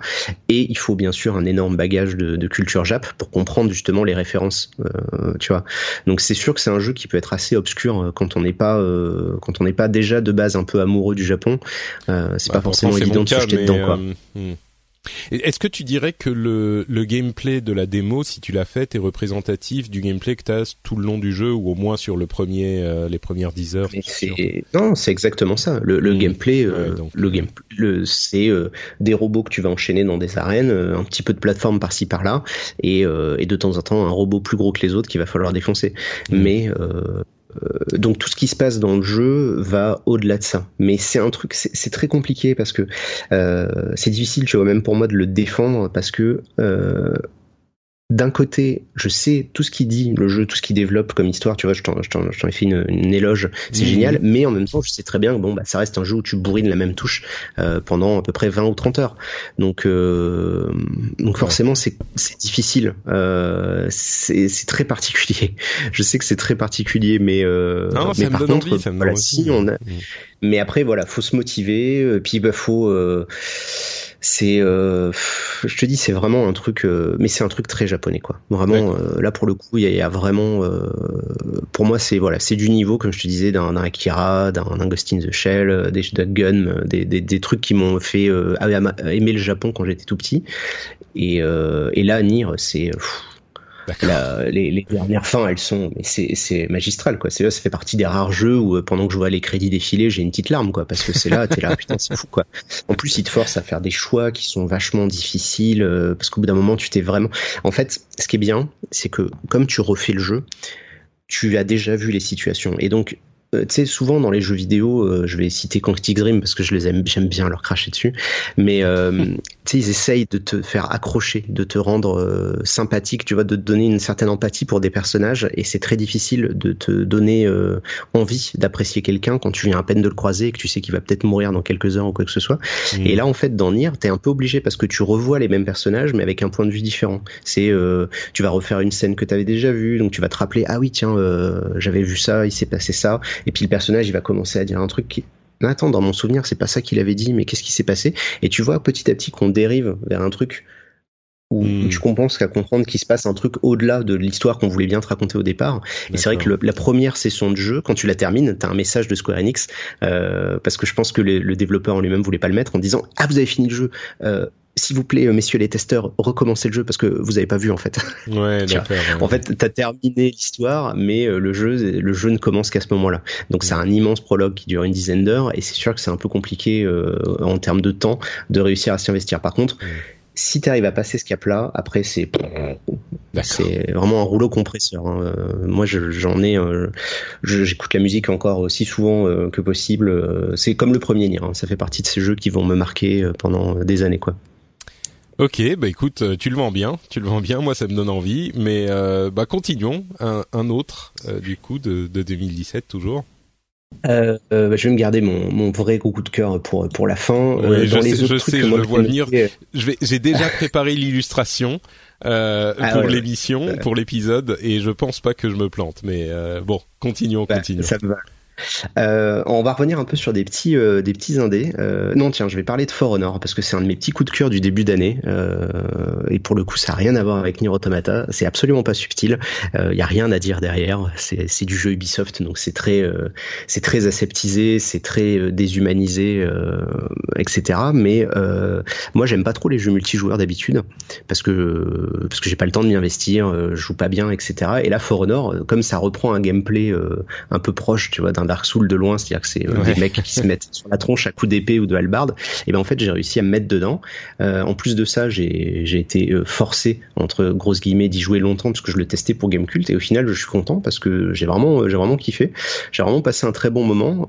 malheureusement, comme c'est un jeu service, l'évolution si tu y joues pas régulièrement, bah, tu te fais dépasser complètement par les autres joueurs. Hmm. Mais là, ils sont en train de, de remettre le jeu à plat. Du tu veux dire que les, les, les, autres joueurs vont avoir des équipements qui sont tellement plus forts que toi que euh, ouais tu, tu, repars euh, tu pars avec un, un, handicap qui est trop violent quoi. Euh, parce qu'en plus le, le metagame il évolue les types si t'es pas c'est des jeux euh, tu vois je pense que toi toi qui joues beaucoup à Overwatch tu vois si tu t'arrêtes à jouer à Overwatch pendant six mois un an et que tu y reviens tu vas prendre ce plaisir parce que t'as ce gameplay ce feeling spécifique à Overwatch etc mais par contre si t'essayes de jouer un peu avec un peu de niveau tu vas être complètement largué quoi. Mais euh, et c'est vrai que moi, du coup, je, le, juste faire une petite partie comme ça de temps en temps, euh, il faut dire ce qui est Ubisoft, c'est pas c'est pas Blizzard, donc ils ont pas euh, ils ont pas réussi à vraiment donner ce plaisir simple d'une simple partie. T'es vraiment dans le côté compétitif très vite, t'es poussé à aller vers la compète. Et, et c'est dommage parce que si tu lâches le jeu, bah tu tu perds ce truc là. Mais quand j'y jouais et que je suivais petit à petit sur les quelques semaines où j'y ai passé et que je suivais l'évolution en même temps que la communauté, j'ai j'ai vraiment passé un très bon moment. Donc et donc il réussit ils, réussissent à retranscrire ce feeling de euh, de combat bah de, de combat d'épée où t'as l'impression vraiment que tu as une épée dans les mains. Enfin c'est ce qu'on disait à l'époque.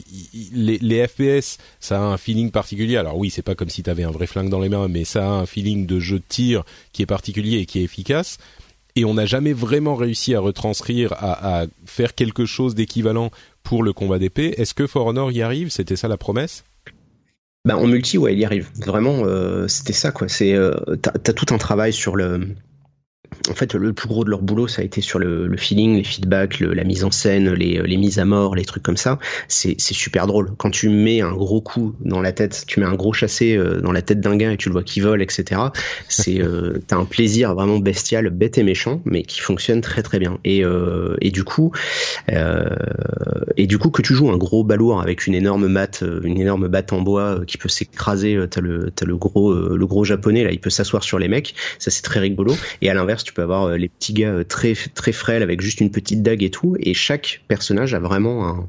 c'est plaisant. C'est vraiment plaisant à prendre en main, mais c'est un peu complexe parce que euh, tu dois gérer la position de ta défense en haut, en bas, à droite, enfin en haut, à droite et à gauche. C'est un petit peu compliqué à prendre en main et, ils ont vraiment essayé de, faire le truc le plus simple possible, mais en même temps tu sens qu'ils étaient tout le temps tiraillés entre le plaisir de jeu, la complexité, les envies de faire du multi avec un peu etc. Mais malgré tout, je trouve qu'ils ont bien réussi. Au final, c'est un truc un peu euh, qui est en équilibre, mais euh, mais c'est quand même très fun à jouer. Alors maintenant, je peux pas le recommander aux gens parce qu'encore une fois, si tu commences aujourd'hui, euh, comme il y a des mises à jour qui changent tout, qui remettent tout à plat régulièrement, bah, c'est assez difficile de savoir quand est-ce qu'il faut quand est-ce qu'il faut y jouer quoi. c'est ce que j'allais te voilà, demander. Si, si on trouve pour si on trouve pour 15 euros, disons en promo à un moment, est-ce que ça vaut le coup de le prendre ou est-ce que il bah, faut attendre un peu parce que. Ils, sont, ils ont annoncé là il y a pas longtemps, euh, j'avais suivi l'actu, ils avaient annoncé qu'ils allaient remettre à plat pas mal de trucs. bien hein. vendu, donc euh, il y a quand même. Euh, hmm.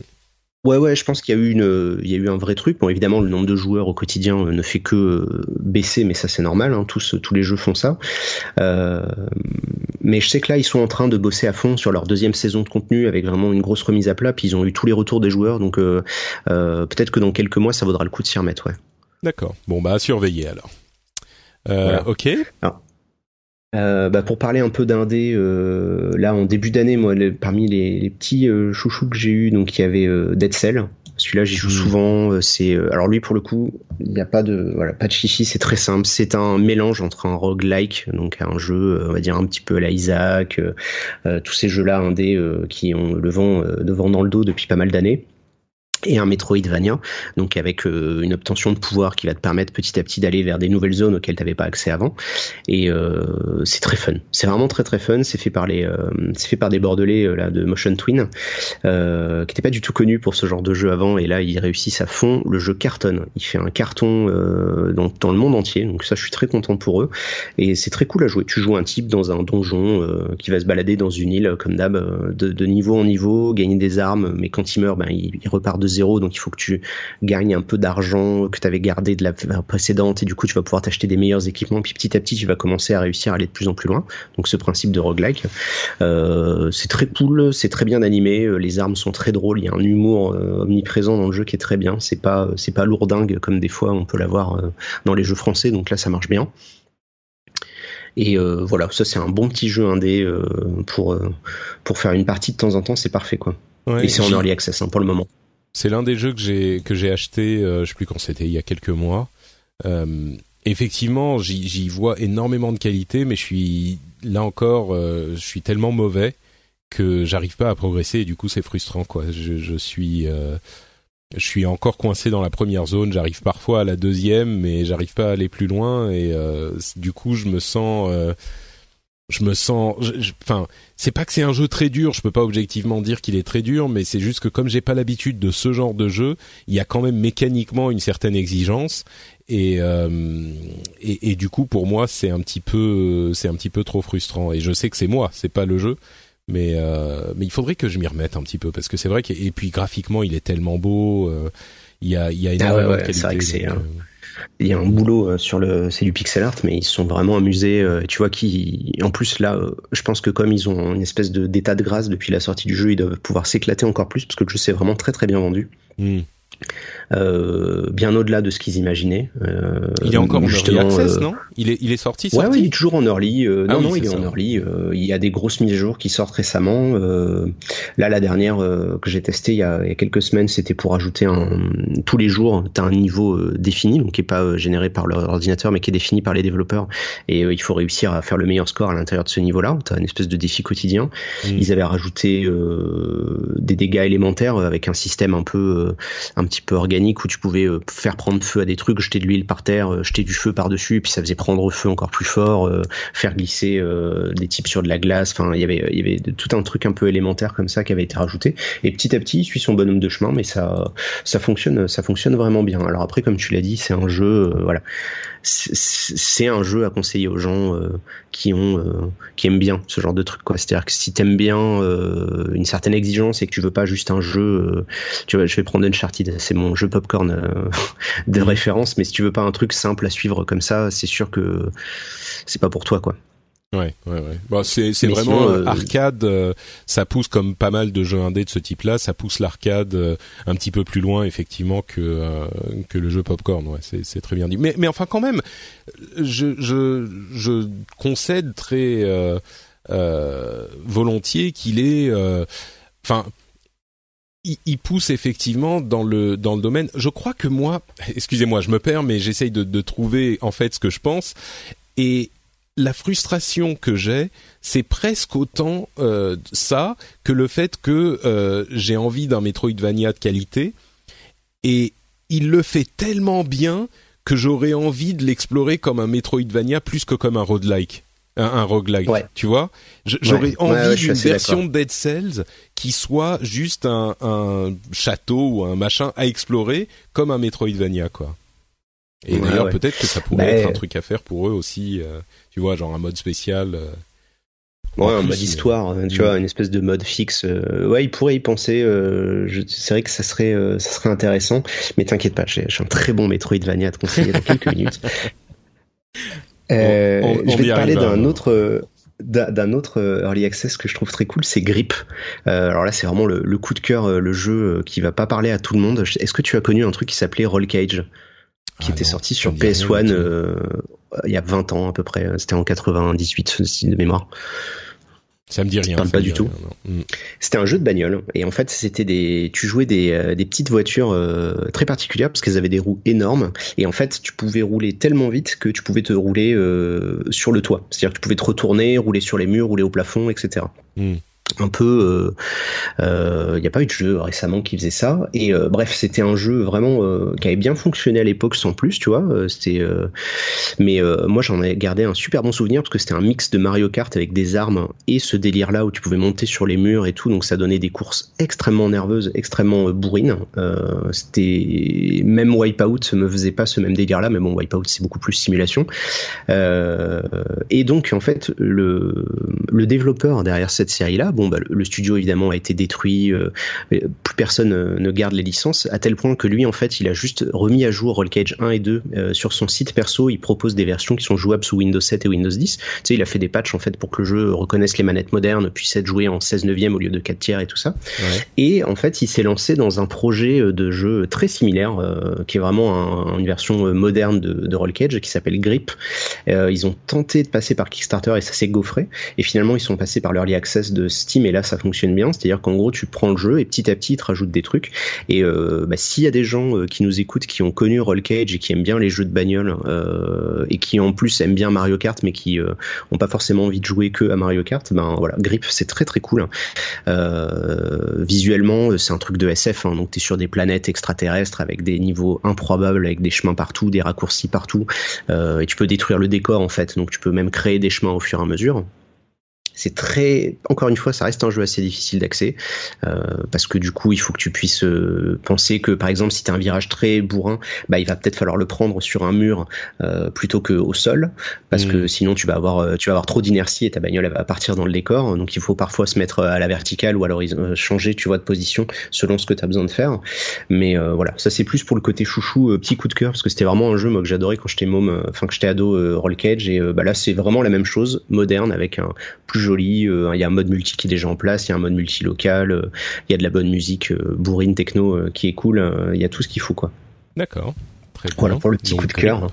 Mhm. sinon, depuis le début de l'année, bah, je joue un petit peu à Gwent, tu vois, en parlant des jeux de cartes. Euh, ah oui, parce que j'aime bien l'univers de The Witcher et c'est vrai que je me suis pas mal mis euh, dessus, mais euh, bon c'est pareil comme là il est en bêta et qu'il y a beaucoup de choses qui changent, j'ai du mal à me mettre dedans parce que j'y joue 15 jours et après j'arrête 15 jours et tout a changé, il faut que je réapprenne tout.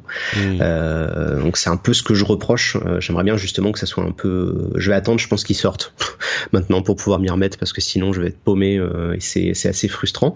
Mais mais il a un truc, ce petit jeu de cartes là que j'avais pas forcément dans Hearthstone. Il n'y a pas comme en fait le délire, c'est pas de tuer l'adversaire, mais de faire plus de points que lui.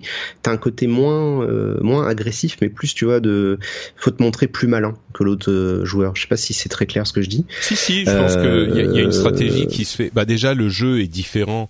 Euh, enfin, pour ceux qui l'ont ah essayé dans, rien à voir, hein. dans, dans, dans Witcher 3 c'est vraiment une mécanique de jeu qui est complètement différente. Enfin, Hearthstone et la plupart des jeux de cartes qui sont disponible depuis euh, Hearthstone, c'est vraiment la méthode, des variations sur la méthode Magic. Euh, voilà, il faut, on a des minions. Alors ensuite, t'as différentes, euh, enfin t'as différentes lanes ou différents machins, et puis tu peux attaquer, t'as des phases ou pas. Mais le but, c'est de détruire l'ennemi. Effectivement, Gwent, c'est tellement une, une, enfin un jeu de cartes qui est juste pensé très différemment, quoi. Ouais, ouais, et du coup, cette philosophie-là, moi, ça me parle plus. Et puis bon, bah, il y a l'univers de The Witcher, donc c'est vrai que moi, ça me, ça me parle bien parce que j'avais vraiment adoré The Witcher 3. Et, euh, et donc voilà, ça, ça fait partie des trucs que je suis un peu, mais euh, comme dit, euh, tu vois, vu qu'il est passé de bêta fermée à bêta ouverte, les mécaniques de jeu ont tellement changé. Enfin, voilà, moi, je sais que je vais attendre parce que chaque fois que j'essaye de m'investir, tu te dis, je passe des heures là-dedans, et en même temps, pourquoi? Parce que tout va rechanger dans, dans 15 jours ou 3 semaines. Hmm, d'accord. Donc forcément, voilà. Euh, tiens, qui m'avait euh, ouais attendre un peu. Je vais faire encore deux jeux indés et après on va parler du, du plat principal. ça, on, pourra en arrêter parce que ça fait déjà une heure et demie. Je suis désolé. Non non mais c'est toi c'est toi le chef. Euh, c'est comme tu le sens. Autant que tu veux. En, en tout petit jeu indé euh, que auquel j'ai joué une petite dizaine d'heures, mais qui m'avait vraiment fait forte impression, ça s'appelle Cryptark.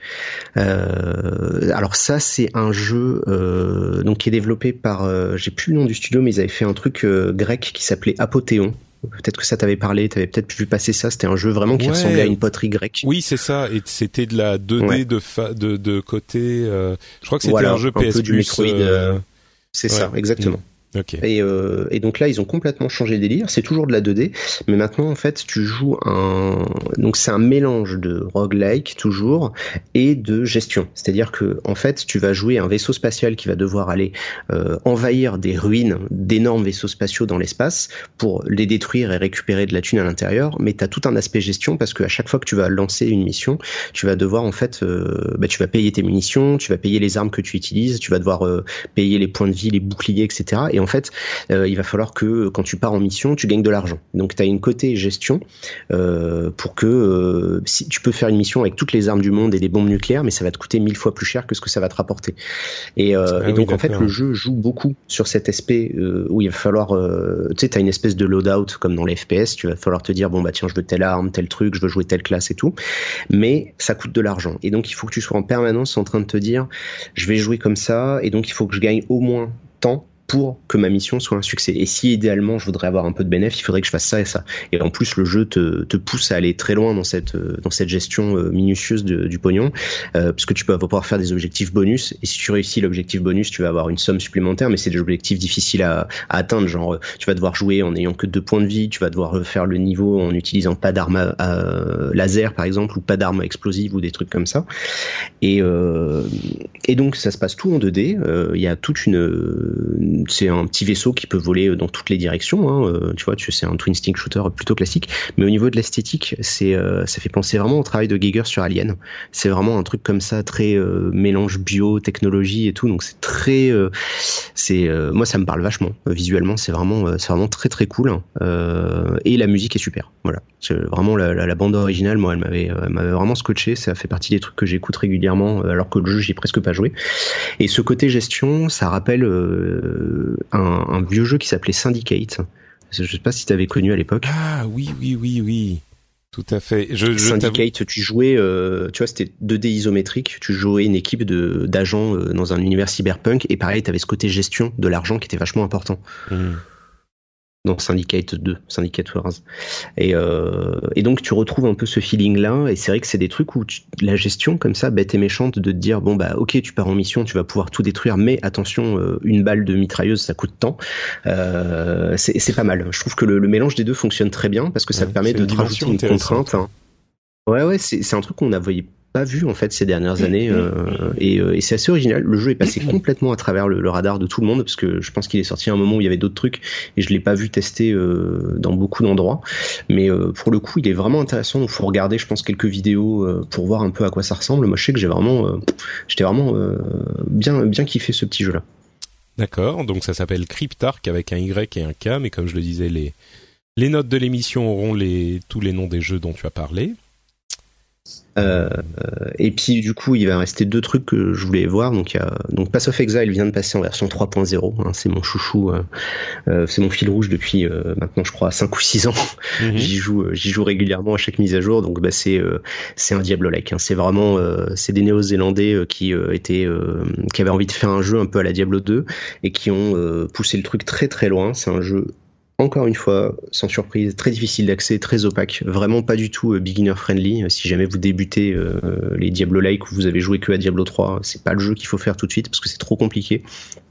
Mais là, il vient de, faire une grosse mise à jour, un peu comme No Man's Sky, qui remet un peu tout à plat. Ils ont repensé euh, tout leur mode histoire. Euh, il y a une version française qui devrait arriver dans les mois qui viennent, parce que pas mal de gens se plaignaient que le jeu était que en anglais. Euh, donc, il devrait arriver en version française dans les d'ici la fin d'année normalement. Et bon, là, je recommence juste, donc j'ai pas grand chose à en dire pour l'instant, mais c'était juste mais, pour, ça apporte quoi la version en fait, ils ont remis à plat euh, le système d'histoire, c'est-à-dire qu'avant c'était comme dans Diablo, tu avais quatre actes et tu les refaisais trois fois dans des difficultés différentes. Là maintenant, il y a dix actes qui sont euh, complètement différents et à chaque fois la difficulté augmente d'un acte à l'autre. Donc t'as plus euh, pour pour finir l'histoire, en fait, tu dois plus refaire le jeu, tu peux le faire d'une seule traite. Et quand tu arrives à la fin, bah t'es déjà dans le mode high level, donc dans le contenu dans le contenu pour les poilus quoi. Et du coup, est-ce que, euh, est-ce que, juste pour conclure sur Path of Exile, euh, est-ce que comme dans Diablo, c'est vraiment le quand t'as fini l'histoire que le jeu commence entre guillemets, euh, le vrai jeu commence? Ouais, alors oui et non. C'est-à-dire que là, il y, a, un moment où le, jeu devient vraiment très difficile. Mais ouais, c'est l'idée. C'est-à-dire que le, contenu haut level, les trucs qui vont vraiment te tenir des dizaines et des dizaines d'heures, ça commence une fois que tu as terminé le jeu. D'accord. Okay. As tout un système de, de, contenu au level qui est, euh, qui est très bien fait. Euh, je pourrais en parler des heures, donc là on va pas on va pas s'étendre là-dessus. Mais voilà, c'est juste pour dire qu'il vient de passer. Donc s'il y a des gens qui avaient essayé à l'époque ou quoi que ce soit, ben ça vaut le coup de s'y remettre maintenant parce que c'est vraiment euh, ils ont vraiment fait beaucoup de choses et en plus le jeu arrive sur console parce qu'il y a une bêta sur Xbox One en ce moment. Et pour l'avoir testé, écoute, c'est pas aussi réussi que Diablo sur console parce que Diablo 3 console c'est top, mmh. mais mais c'est pas mal. donc ça peut être un ouais, ça fonctionne plutôt bien. Ça ils ont réussi à faire un truc qui fonctionne bien. D'accord. Très bien. Et donc, et puis bah et bah voilà le le, le jeu de l'année, le jeu de l'année 2017 euh, qui est qui est déjà sorti. Euh, c'est mon c'est vraiment euh, mon coup de cœur, mais c'est en plus c'est vraiment sorti de nulle part hein, parce que je l'attendais pas du tout. tu l'as deviné, c'est Hollow Knight, qui est un Metroidvania. Vraiment pour le coup, c'est vraiment un Metroidvania donc dans la veine de Castle, Castlevania Symphony of the Night, donc un jeu d'exploration tout en 2D avec un monde très ouvert dans lequel on peut aller un peu partout et petit à petit on gagne des pouvoirs qui permettent d'aller à des endroits qui étaient inaccessibles accessible auparavant. Euh, c'est sorti euh, bah là, là, on, je sais plus quand c'était en mai, je crois. J'ai plus la date exacte. C'est développé par des Australiens, je crois. La Team Cherry, je crois que c'est des Australiens. Ils sont quatre, euh, c'est tout. Et c'était passé sur Kickstarter il y a un ou deux ans et j'avais complètement raté le truc parce que je suis dégoûté aujourd'hui de pas l'avoir suivi parce que j'aurais pu avoir des petits bonus de, fans. Ah je, suis, je suis bien déçu, mais bon, c'est pas grave. Et, euh, et c'est euh, pour moi, euh, je dis même avec Zelda et même avec Nier Automata, c'est encore au-dessus. C'est euh, ma claque de ces 10, 15, 20 dernières années. Hollow Knight, c'est c'est tout quoi. C'est je vais, je vais essayer de, de, mettre en ordre un peu ma pensée. Pour présenter le pitch, tu joues en fait un perce-oreille, donc un petit insecte avec euh, une espèce de petit, euh, petit morceau de caillou euh, qui lui sert d'épée. Et tu vas arriver dans un, dans un petit village où il y a d'autres insectes et ils vont te demander bêtement de, de, les aider à les sauver petit à petit. Et tu vas te rendre compte qu'il y a toute une histoire hein, qui se met en place dans un univers où c'est que des insectes. Tu vas croiser des perce-oreilles, des chenilles, des papillons, des scarabées bousiers, des menthes euh, des montes religieuses, euh, enfin euh, que des trucs comme ça, des abeilles. C'est que un univers enfin, ils sont, avec ils des sont insectes. quand même. je veux dire, ils ont des certains, pas tous, mais c'est pas tous, ouais, mais certains, ouais, ouais, certains ils se baladent sur deux pattes et, et, ça, et, ils te parlent. Mais mais t'as tout cet univers là qui est mis en place. Et euh, écoute, moi je l'ai commencé vraiment au début en me disant bon bah un petit Metroidvania cool, moi j'aime bien ça. Et, euh, et petit à petit j'ai été happé parce que l'univers est d'une est d'une richesse incroyable. C'est euh, c'est extrêmement bien écrit. Encore une fois, c'est un truc où il y a très peu de narration, mais tout passe par beaucoup de mise en scène et la mise en scène, elle est génial. Il y a des, il y a des scènes euh, et des combats de boss où vraiment, euh, en plus tout est sublimé par la musique parce que la, musique elle est folle aussi. Et, et rapidement en fait, tu te laisses happer par ce jeu et tu te dis mais où je suis quoi? Tu rentres vraiment dans un univers euh, original que t'avais jamais vu avant, parce que j'ai pas de souvenir d'un jeu qui te met comme ça avec des insectes et tout ça. Euh, et tu te fais happer sur 15, 20, 30 heures et tu te rends compte que plus ça va, plus ça continue, plus ça va, on est plus fou parce que tu vois un truc comme Castlevania euh, Symphony of the Night, tu le termines en une petite dizaine d'heures, t'as fait tes deux châteaux et c'est plié. Là, au bout de 20, 30 heures, t'as toujours pas fini, tu vois ton compteur de, t'as pas le compteur en plus de pourcentage au début, donc tu sais pas où t'en es, tu te rends compte qu'il y a encore des zones cachées avec des, des trucs encore plus fous que t'avais encore jamais vu, avec une ambiance il y a, c'est euh, c'est vraiment incroyable. Ce qui est rigolo, c'est que j'ai euh, j'ai fait le jeu, tu vois, je le pousse, euh, j'en parle régulièrement, j'ai fait toute une série sur YouTube et tout, et les gens ils réagissent pas. Je pense que c'est un truc qu'il faut jouer pour pour comprendre, parce que moi ça m'a ça m'a mis une claque comme comme rarement, et pourtant j'ai joué à Zelda, Nier et tout ça quoi. D'accord. Mais en fait Vas-y, vas-y, je t'en prie. Hein. Alors, juste pour préciser, il est sorti en février, fin février sur Windows. Euh, il est dispo sur Mac et Linux aussi euh, depuis avril. Donc, euh, c'est vraiment disponible. Ça va arriver sur Switch et sur Play 4 en fin d'année normalement. Ouais, je crois que sur Switch, c'est c'est vraiment parfait, quoi. C'est vraiment ah ouais, ça va être top. Euh, je suis trop content. et, et, du coup, bah moi je l'ai acheté justement parce que tu en parlais tellement que je me suis dit euh, il faut que je teste. Euh, et c'est vraiment, enfin c'est toi qui leur a fait gagner un, un, un client de plus. Mais je l'ai, j'en, apprécie vraiment les qualités et elles sont, elles sont nombreuses. Artistiquement, euh, je trouve que c'est, c'est pas que tu le desserres, mais en, en, insistant sur le fait que ça soit des insectes, euh, ça, ça ne, ne, ne, ne comment dire, ça n'explique pas vraiment le l'aspect euh, graphique du jeu. C'est vraiment un, comme un dessin animé, quoi. Euh, C'est très stylisé, c'est très coloré. Euh, Non, je te dis, c'est difficile de mettre, euh, parce que j'ai jamais eu l'occasion en fait de, tu vois, quand c'est des jeux sur lesquels j'ai fait des vidéos pour expliquer, j'ai encore mon ma pensée, euh, tu vois, j'ai la structure, mais là sur Hollow Knight, c'est un truc que j'ai ressenti quoi. C'est euh, des moments, tu vois, moi Hollow Knight, c'est des moments en plein live, je suis en train de jouer, puis là il y a un boss qui arrive et je suis là, waouh, et je suis comme un gamin parce que ça, m'avait pas fait ça depuis, ça m'avait pas fait ça depuis Demon's Souls quoi. Donc et, et, en plus effectivement, il y a cette part de, de mystère où au début bah tu sais pas trop vraiment euh, qu'est-ce qui se passe. Enfin moi j'y ai joué euh, je sais pas peut-être pas pas, pas énormément, j'ai joué 3 4 heures, euh, quelque chose comme ça, même pas, peut-être moins. j'ai fait en gros une zone et demie. donc j'étais dans la zone un petit peu verte, la zone de forêt, c'est la deuxième, non Ouais, c'est la deuxième. Ouais, ouais, c'est la deuxième. A priori, c'est la deuxième que tu fais. C'est ça, et, et c'est vrai que c'était vraiment un, un, truc intéressant. Euh, le le c'est c'est ni moi je m'attendais à un truc hyper dur en fait. Euh, parce que comme c'est un truc que t'aimes bien je me dis tous les trucs que que Benoît aime c'est dur. Euh, et bon ok donc ça devient enfin c'est pas c'est pas facile non plus. C'est un mode arcade.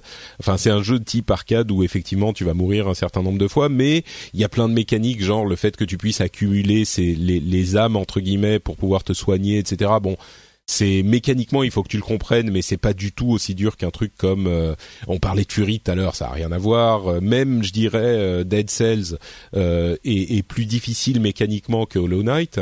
Ah non,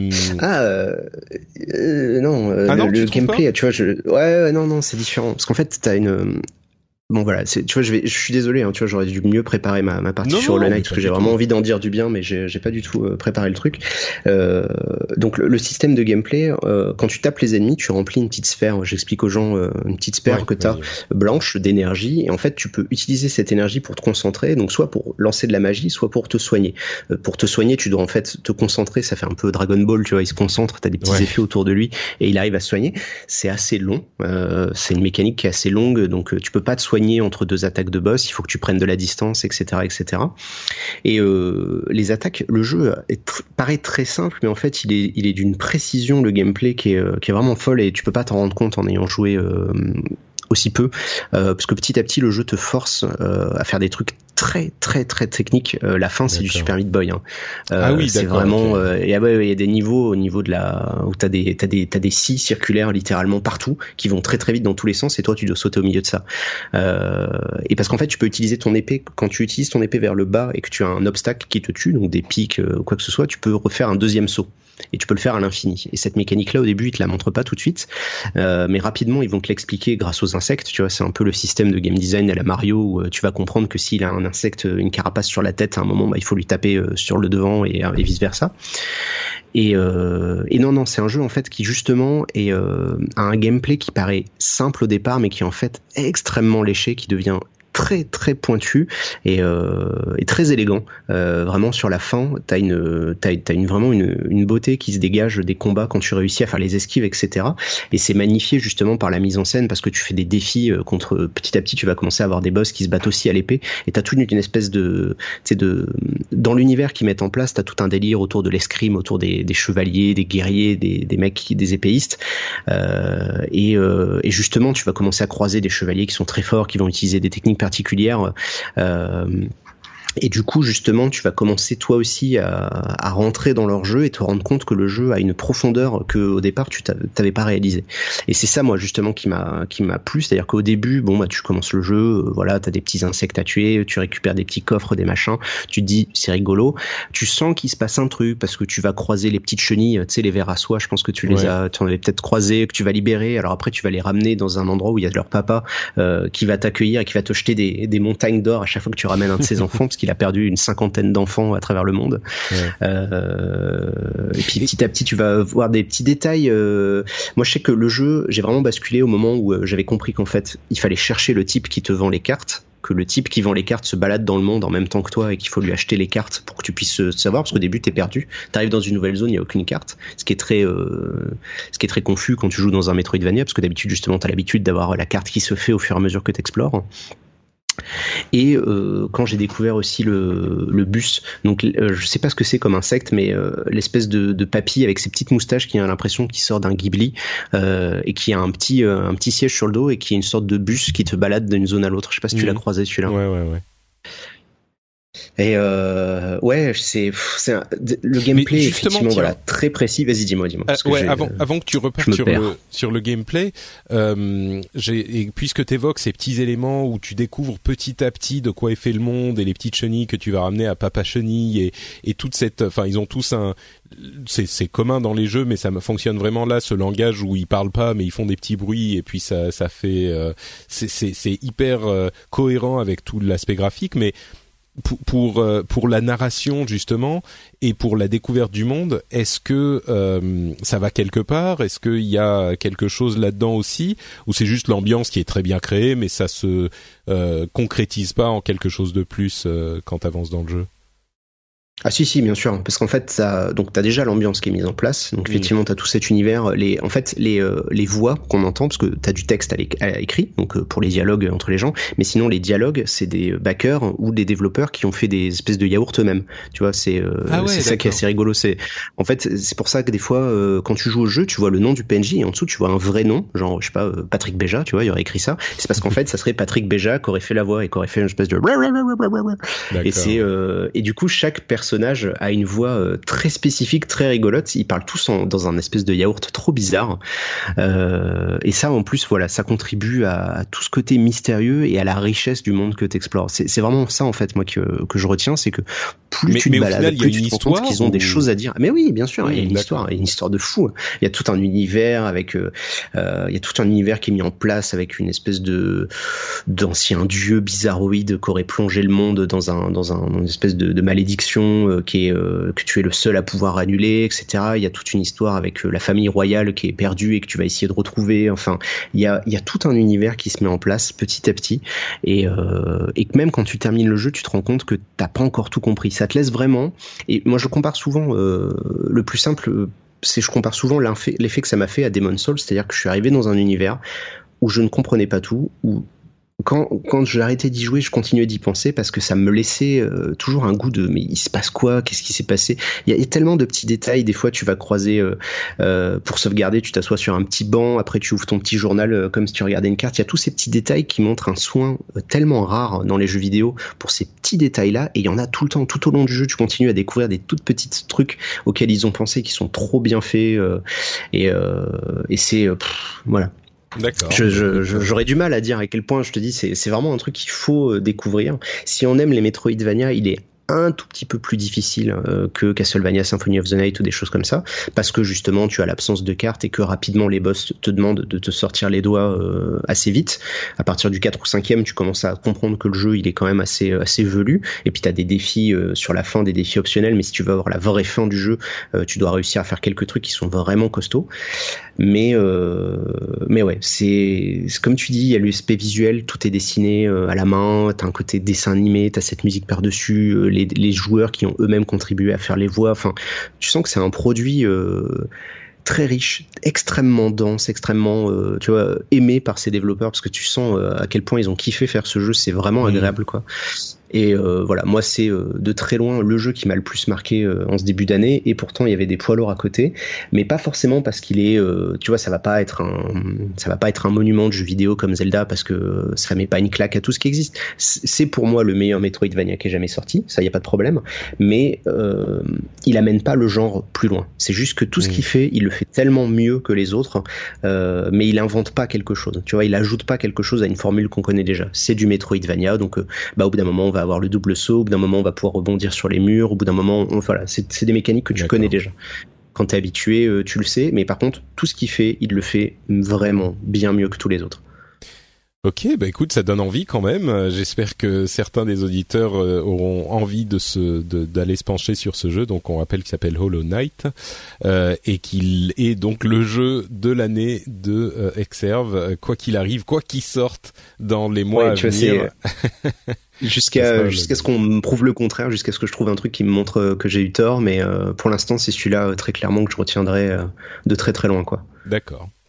Très bien. Eh ben écoute, euh, merci beaucoup pour cette longue liste. Euh, j'espère qu'elle aura euh, donné envie aux auditeurs, pas que pour le Night, mais effectivement pour d'autres trucs. Merci pour ton ton analyse et ta passion sur sur certains de ces jeux. Euh, et ça je suis capable de quand même. je ne suis pas que.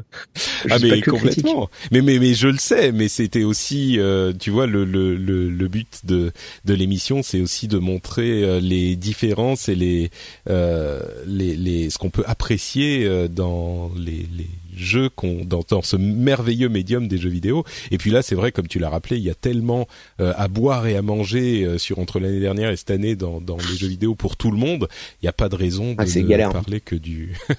voilà, on peut tous être contents ensemble, même si on n'aime pas toujours les mêmes choses. Il y a de quoi satisfaire plein de monde. Et puis le truc qui est euh, important aussi et qu'on a constaté, c'est qu'on se croise quoi. Il y a des trucs, euh, même si on a des des genres qu'on apprécie plus que d'autres, euh, il y a des trucs qui nous plaisent, même si, enfin, qui plaisent à, plusieurs personnes, même si a priori ils n'ont pas grand chose en commun. Donc, bref, donc voilà. Merci beaucoup pour ces nombreuses recommandations. Et puis, ah bah, comme je disais, ça, ça conclut l'émission.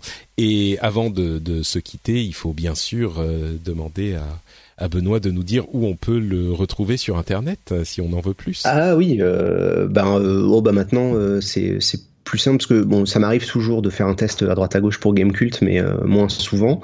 Euh, sinon, bah, maintenant, moi, je suis quasiment que sur Twitch et YouTube pour l'instant. Euh, donc c'est bah, YouTube, vous tapez Exerve ou Dark Soul, normalement vous tombez sur moi de par les deux biais. Et sinon, bah, c'est twitch.tv/slash Exerve. C'est surtout là en ce moment que je fais pas mal de trucs.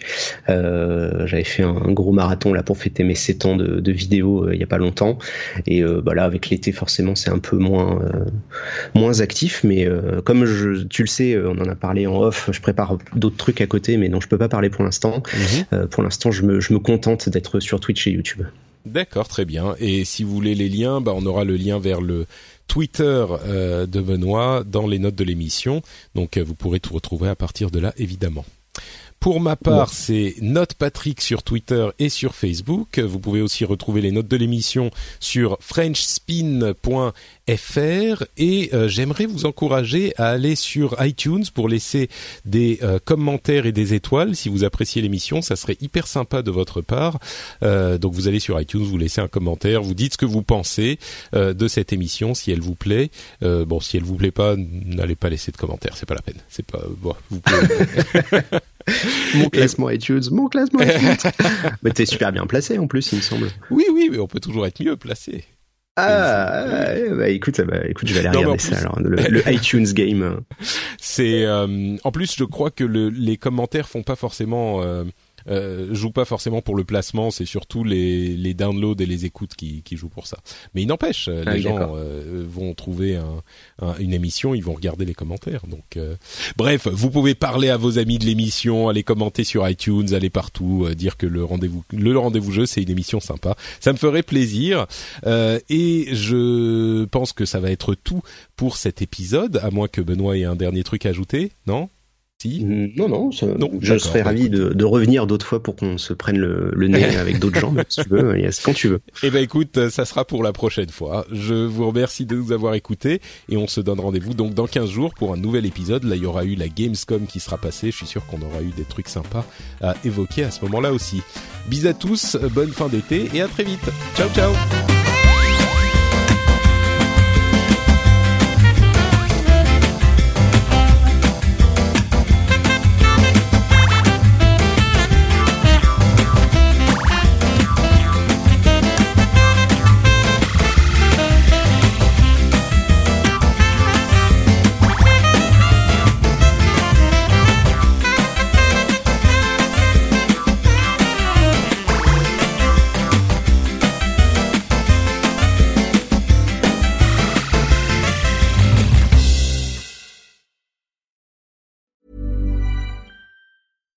Deserves the best, and there's no better place to shop for Mother's Day than Whole Foods Market. They're your destination for unbeatable savings, from premium gifts to show-stopping flowers and irresistible desserts. Start by saving 33% with Prime on all body care and candles. Then get a 15-stem bunch of tulips for just $9.99 each with Prime. Round out Mom's menu with festive rosé, irresistible berry chantilly cake, and more special treats. Come celebrate Mother's Day at Whole Foods Market. Even on a budget, quality is non-negotiable. That's why Quince is the place to score high-end essentials at 50 to 80% less than similar brands. Get your hands on buttery soft cashmere sweaters from just 60 bucks, Italian leather jackets, and so much more.